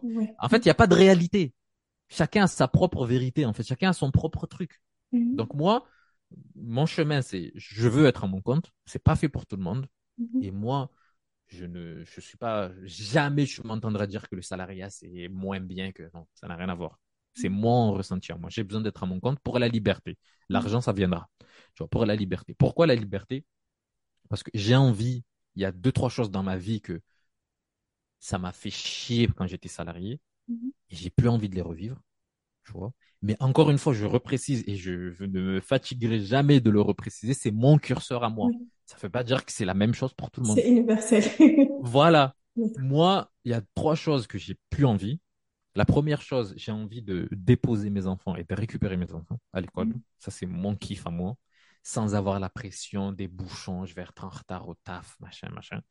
Ça ne veut pas dire que demain, quand j'aurai mon entreprise, je travaillerai moins que maintenant. Hein. Mm. Mais je n'aurai pas quelqu'un au-dessus de moi qui, il faut que je rende des comptes parce que je suis en retard. Tu vois? Mm. Ça, c'est mon kiff. J'ai besoin de déposer mes enfants et de les récupérer. Ça, c'est quelque chose que je peux pas, ou pendant les vacances scolaires, j'ai pas forcément envie parce que je travaille à temps plein, j'ai pas forcément envie que pendant les deux semaines de vacances scolaires, ils aillent au centre aéré ou je sais pas quoi. J'ai envie peut-être de passer du temps avec eux. Tu vois, mm. ça, c'est quelque chose d'important. La deuxième chose, mes parents. Mes parents aujourd'hui sont aux Comores, tu vois. J'ai plus envie d'attendre l'été pour aller les voir. Mhm. Tu vois, j'ai plus envie d'attendre les vacances de décembre pour aller les voir. Si je gère mon propre planning, si un jour, aujourd'hui, on est le 6 octobre, si je pète un câble et que j'ai envie d'aller voir mes parents, je prends l'avion demain. Mhm. Enfin, il faut que j'ai l'argent. Mais en gros, j'ai pas de compte à rendre, quoi. Tu vois? Et je sais que ma personnalité, je suis fait pour ça parce que je peux pas tu vois? Mm. C'est moi, ça dépend de moi, tu vois? Mm. Euh, et après, la troisième chose, c'est encore une fois, ça, ça relie un peu tout ce que j'ai dit tout à l'heure, c'est pouvoir gérer mon temps comme je veux. Mm. Là, si j'étais salarié, j'aurais pas pu être là avec toi en podcast. Tu vois ce que je veux dire? Euh, Si j'ai envie de travailler un dimanche, je travaillerai un dimanche. Mais si le lundi je suis fatigué, que j'ai pas envie, c'est pas grave. Tu vois ce que je veux dire? C'est cette liberté-là qui pour moi elle est importante. Voilà. Euh, donc ça, ce sont, ce sont les trois choses qui font que. Donc moi, dans dix ans, j'ai mon chemin il est tracé. J'ai besoin de me mettre à mon compte, euh, créer une petite structure. Au début, j'étais ambitieux, très ambitieux. Euh, attention, enfin, je voyais trop les choses en grand. Je voulais une grosse boîte, je voulais une boîte qui fait des millions d'euros de chiffre d'affaires. Je voulais être un patron du CAC 40.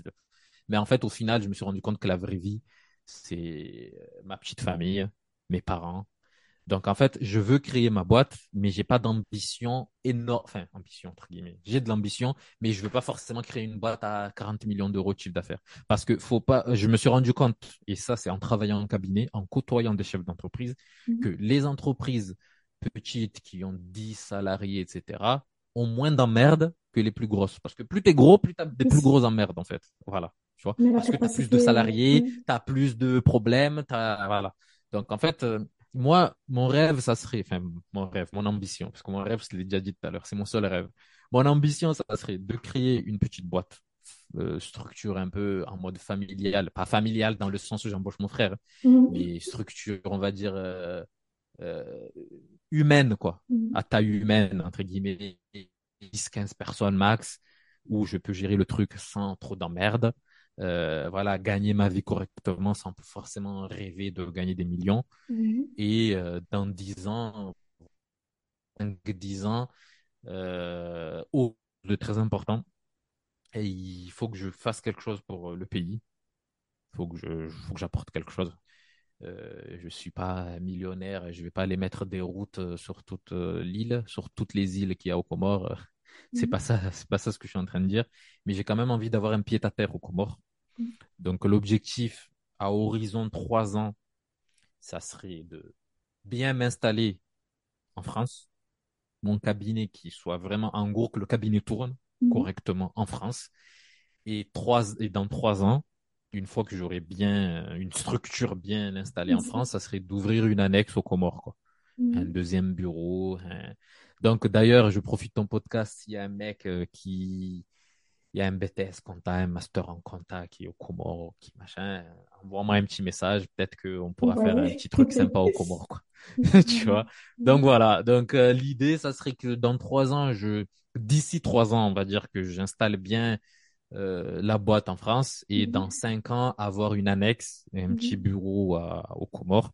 Ça me permettra de parce que même si dès maintenant, je peux, je peux voyager comme je veux, aller au Comores comme je veux, mais ça me permettra déjà d'avoir une structure sur place et apporter tout ce que j'ai appris ailleurs au, pays. Quoi. Même si j'ai pas vocation, je vais pas me mentir à moi-même, je vais pas. Euh, parce que bon, il y en a qui font des clichés, des rapprochements, des jugements. Ouais, t'es comme. Enfin, t'as pas. Tu tu entends de tout, quoi. Mhm. Ouais, si tu as fait tes études ailleurs et que t'es pas rentré, c'est que t'es pas un vrai patriote.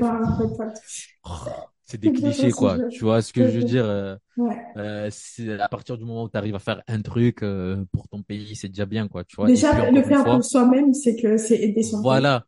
Et après, après, encore une fois, chacun met son curseur. Tu vois ce que je veux dire? Si quelqu'un a réussi et qu'il a fait un truc au bled, tant mieux. Moi, j'aime pas, j'aime pas le bled, les Comores. C'est ce que je dis. Voilà, tant mieux pour lui, quoi. Mais voilà, mais chacun met son curseur, quoi. Donc, moi, l'idée, ça serait ça. Ok. Ça serait, voilà, horizon 5 ans, créer une annexe, un petit, ou un second bureau au quoi. Ok. Ah bah, si tu avais la possibilité de parler à ton toi de 2012, euh, qui était en plein questionnement, en plein interrogation par rapport à sa vie, sa, son avenir, qu'est-ce que tu pourrais lui dire? Ben, en fait, je pourrais lui dire, euh, je lui répéterai ce que j'ai fait, mais peut-être que j'aurais. En fait, je, je regrette rien. J'aurais pris les mêmes décisions parce que je pense que si j'avais fait deux ans, si je n'avais pas fait ces deux ans de bio, je me serais pas rendu compte que ça me plaît pas. Mm. En fait, je regrette rien dans ma vie. Euh, c'est juste que il y aurait sûrement des décisions que j'aurais plus pris plus rapidement avec du recul maintenant. Mm-hmm. Mais je pars du principe que quand tu fais une voiture, tu as besoin du moteur, tu as besoin de l'échappement, tu as besoin de machin. Donc, je pars du principe que pour tout construire, c'est un tout. Donc, je, je dis ça parce qu'il y a, il y a quelques temps, là, des fois, je me disais, ouais, j'ai perdu deux ans euh, en fac de bio, j'ai raté mon concours trois fois, machin. Mais je me dis, en fait, ça fait partie de moi, quoi. Mm. C'est l'ensemble qui fait partie du truc. Donc, en fait, euh, ce que je me serais, enfin, ce que j'aurais dit au rabat d'il y a dix ans, euh, écoute les gens. Ne fais pas tout ce qu'on te dit, mais écoute quand même, parce que chacun vit une expérience que tu n'as pas forcément. Donc écoute les gens, écoute les gens, mais prends tes propres décisions et euh, fonce quoi. Mm. Fonce, fonce. Je, je, l'ai fait, je l'ai toujours fait jusqu'à maintenant, mais je, mais je pense que j'aurais mis encore le curseur, euh, voilà, fonce, quoi. Fonce, fonce, fonce, parce que, euh, voilà, faut faire les choses. Fais les choses, c'est pas grave. Mm. Tu tombes, tu te relèves, comme ça, quoi. Et là, c'est pareil, j'ai réussi mon diplôme. Je considère pas que j'ai tout réussi. Tu vois, je, je sais garder les pieds sur terre. Je considère même que c'est le début d'une autre histoire parce qu'il faut que je crée ma boîte, faut que machin, mais je fonce, quoi. Je fonce. Mon seul objectif, c'est de pas me dire qu'il y a quelque chose dans ma tête que je voulais faire que j'ai pas fait. Euh, je, je vais te ramener euh, dans 50 ans. Euh, disons que tu as 80 ans et tu as la possibilité de te parler aujourd'hui. Je pense que tu te dirais quoi? Eh ben, je, je regarderai la vidéo que j'ai publiée sur Instagram sur la fameuse personne là qui avait rencontré des gens en fin de vie, qui mm. atteignaient la fin de vie, qui leur a demandé c'est quoi ton plus grand regret? Et c'est une vidéo que j'avais fait sur Instagram qui disait euh, menez la vie que vous voulez mener, euh, je sais plus trop quoi, mais en gros voilà tous les gens qui arrivent à 80 ans, qui sont vraiment vers la fin de vie. Après attention, on est tous en fin de vie parce que demain tu peux te faire écraser par une voiture, mais c'est vraiment le cliché du en mode euh, tous les gens qui sont en fin de vie regrettent plus d'avoir d'avoir voulu vivre une vie que les gens ont voulu, etc. Donc moi, je me dirais, fais les choses. Fais les choses. Euh, pareil, pour une petite parenthèse sur les études, c'est pareil. C'est-à-dire que tout le monde n'est pas fait pour les études. Au Comores, on te dit, ouais, si t'as pas fait des études, t'as pas réussi. Non, moi, je côtoie des chefs d'entreprise aujourd'hui dans mon travail. Il y en a, ils ont même pas le bac. Il y en a, ils ont même pas le bac, Nadia. Pourtant, ils, te, ils arrivent à te défoncer des business models, ils arrivent à, à te créer des entreprises qui marchent, qui machin. En fait, il faut savoir ce que tu veux et encore une fois, tracer une ligne. Mm. Si ce que tu as envie, t'as pas besoin d'études, ben, donne-toi les moyens de réussir ce que tu as envie sans faire des études. Si ce que tu as envie, il te faut deux ans d'études, fais deux ans d'études. Tu vois ce que je veux dire? Faut arrêter de baratiner les gens au Comores en disant il te faut un doctorat à chaque fois. C'est bon. Moi, j'ai fait un bac plus 8 parce que je, voulais devenir expert comptable. Mais si je voulais pas faire ça et que je voulais faire autre chose, en fait, l'objectif, c'est de trouver ton why, encore une fois, le pourquoi, et comment tu vas y atteindre. C'est tout. S'il te faut un bac plus 8, bah fais un bac plus 8. Si pour atteindre ton Y, il te faut un... même pas un bac, vas-y quoi. Mm. Mais fais les choses. Rabat, je voulais te remercier parce que je suis extrêmement inspirée. Et je pense que dès qu'on va arrêter cette conversation, je vais faire euh, un certain nombre de choses. voilà. Ben, si j'ai pu, si j'ai pu t'aider euh, et que j'ai pu aussi euh, à travers mon parcours parce que c'est très important le partage encore une fois à travers mon parcours inspirer des gens qui ont vécu la même chose ou qui vivront la même chose que moi plus tard euh, c'est très important je me considère pas comme un modèle parce que bon j'ai encore pas mal de défauts j'ai encore plein de trucs à accomplir mais je considère que ma vie quand même je, je suis fier de ce que j'ai fait. Mm. Et si ça peut aider, si ça peut inspirer des personnes sur tout ce que j'ai dit, sur c'est déjà un plus. Et je te remercie parce que, mine de rien, si pendant une seconde de ta vie, tu as pensé que ça serait intéressant de m'inviter sur le podcast, c'est que tu as quand même un, une enfin, un minimum de considération pour ce que je fais, pour ce que je montre, pour euh, ce que je fais savoir. Parce que la phrase, elle t'a plu tout à l'heure. Ça, le savoir-faire n'est rien à voir avec. ça sera le titre du podcast. voilà, le savoir-faire. Euh, mais rien sans le faire savoir. Donc voilà. Ben écoute, je te remercie. C'est moi. Franchement, dis-toi que au moins, euh, ce que tu as partagé a au moins impacté une personne. Et je suis sûre que ça sera... Et ça impactera d'autres personnes. Oui, d'autres, d'autres, d'autres personnes, Inch'Allah. Et encore merci d'avoir été patient parce qu'on a eu beaucoup d'années. Hein. Ouais, je sais, je sais. Mais bon, c'est comme ça, c'est pas grave. Oui. Et si les gens veulent me contacter, euh, Instagram et LinkedIn. Je suis actif vraiment sur les deux. Instagram, LinkedIn et merci à tous et je suis ouvert à toutes ces questions. Sur Rabat Mohamed, c'est ça. Rabat Mohamed euh, sur euh, LinkedIn et Monsieur Rabat sur Instagram. Monsieur Rabat sur Instagram. Bah, écoute, voilà. Merci Allez, prenez soin de vous et foncez, foncez, foncez, foncez, foncez. foncez. Bah écoute, bonne journée à toi et à très bientôt. Bonne journée à toi et à bientôt. Ciao, ciao.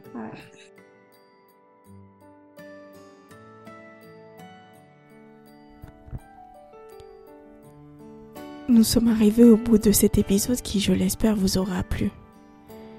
Je tiens à adresser mes sincères remerciements à Rabat pour le partage de son parcours de vie. Sa détermination, sa persévérance et sa capacité à se réinventer rappellent la force de l'individu face aux défis de la vie. Les récits comme celui de Rabat sont des sources d'inspiration et d'apprentissage.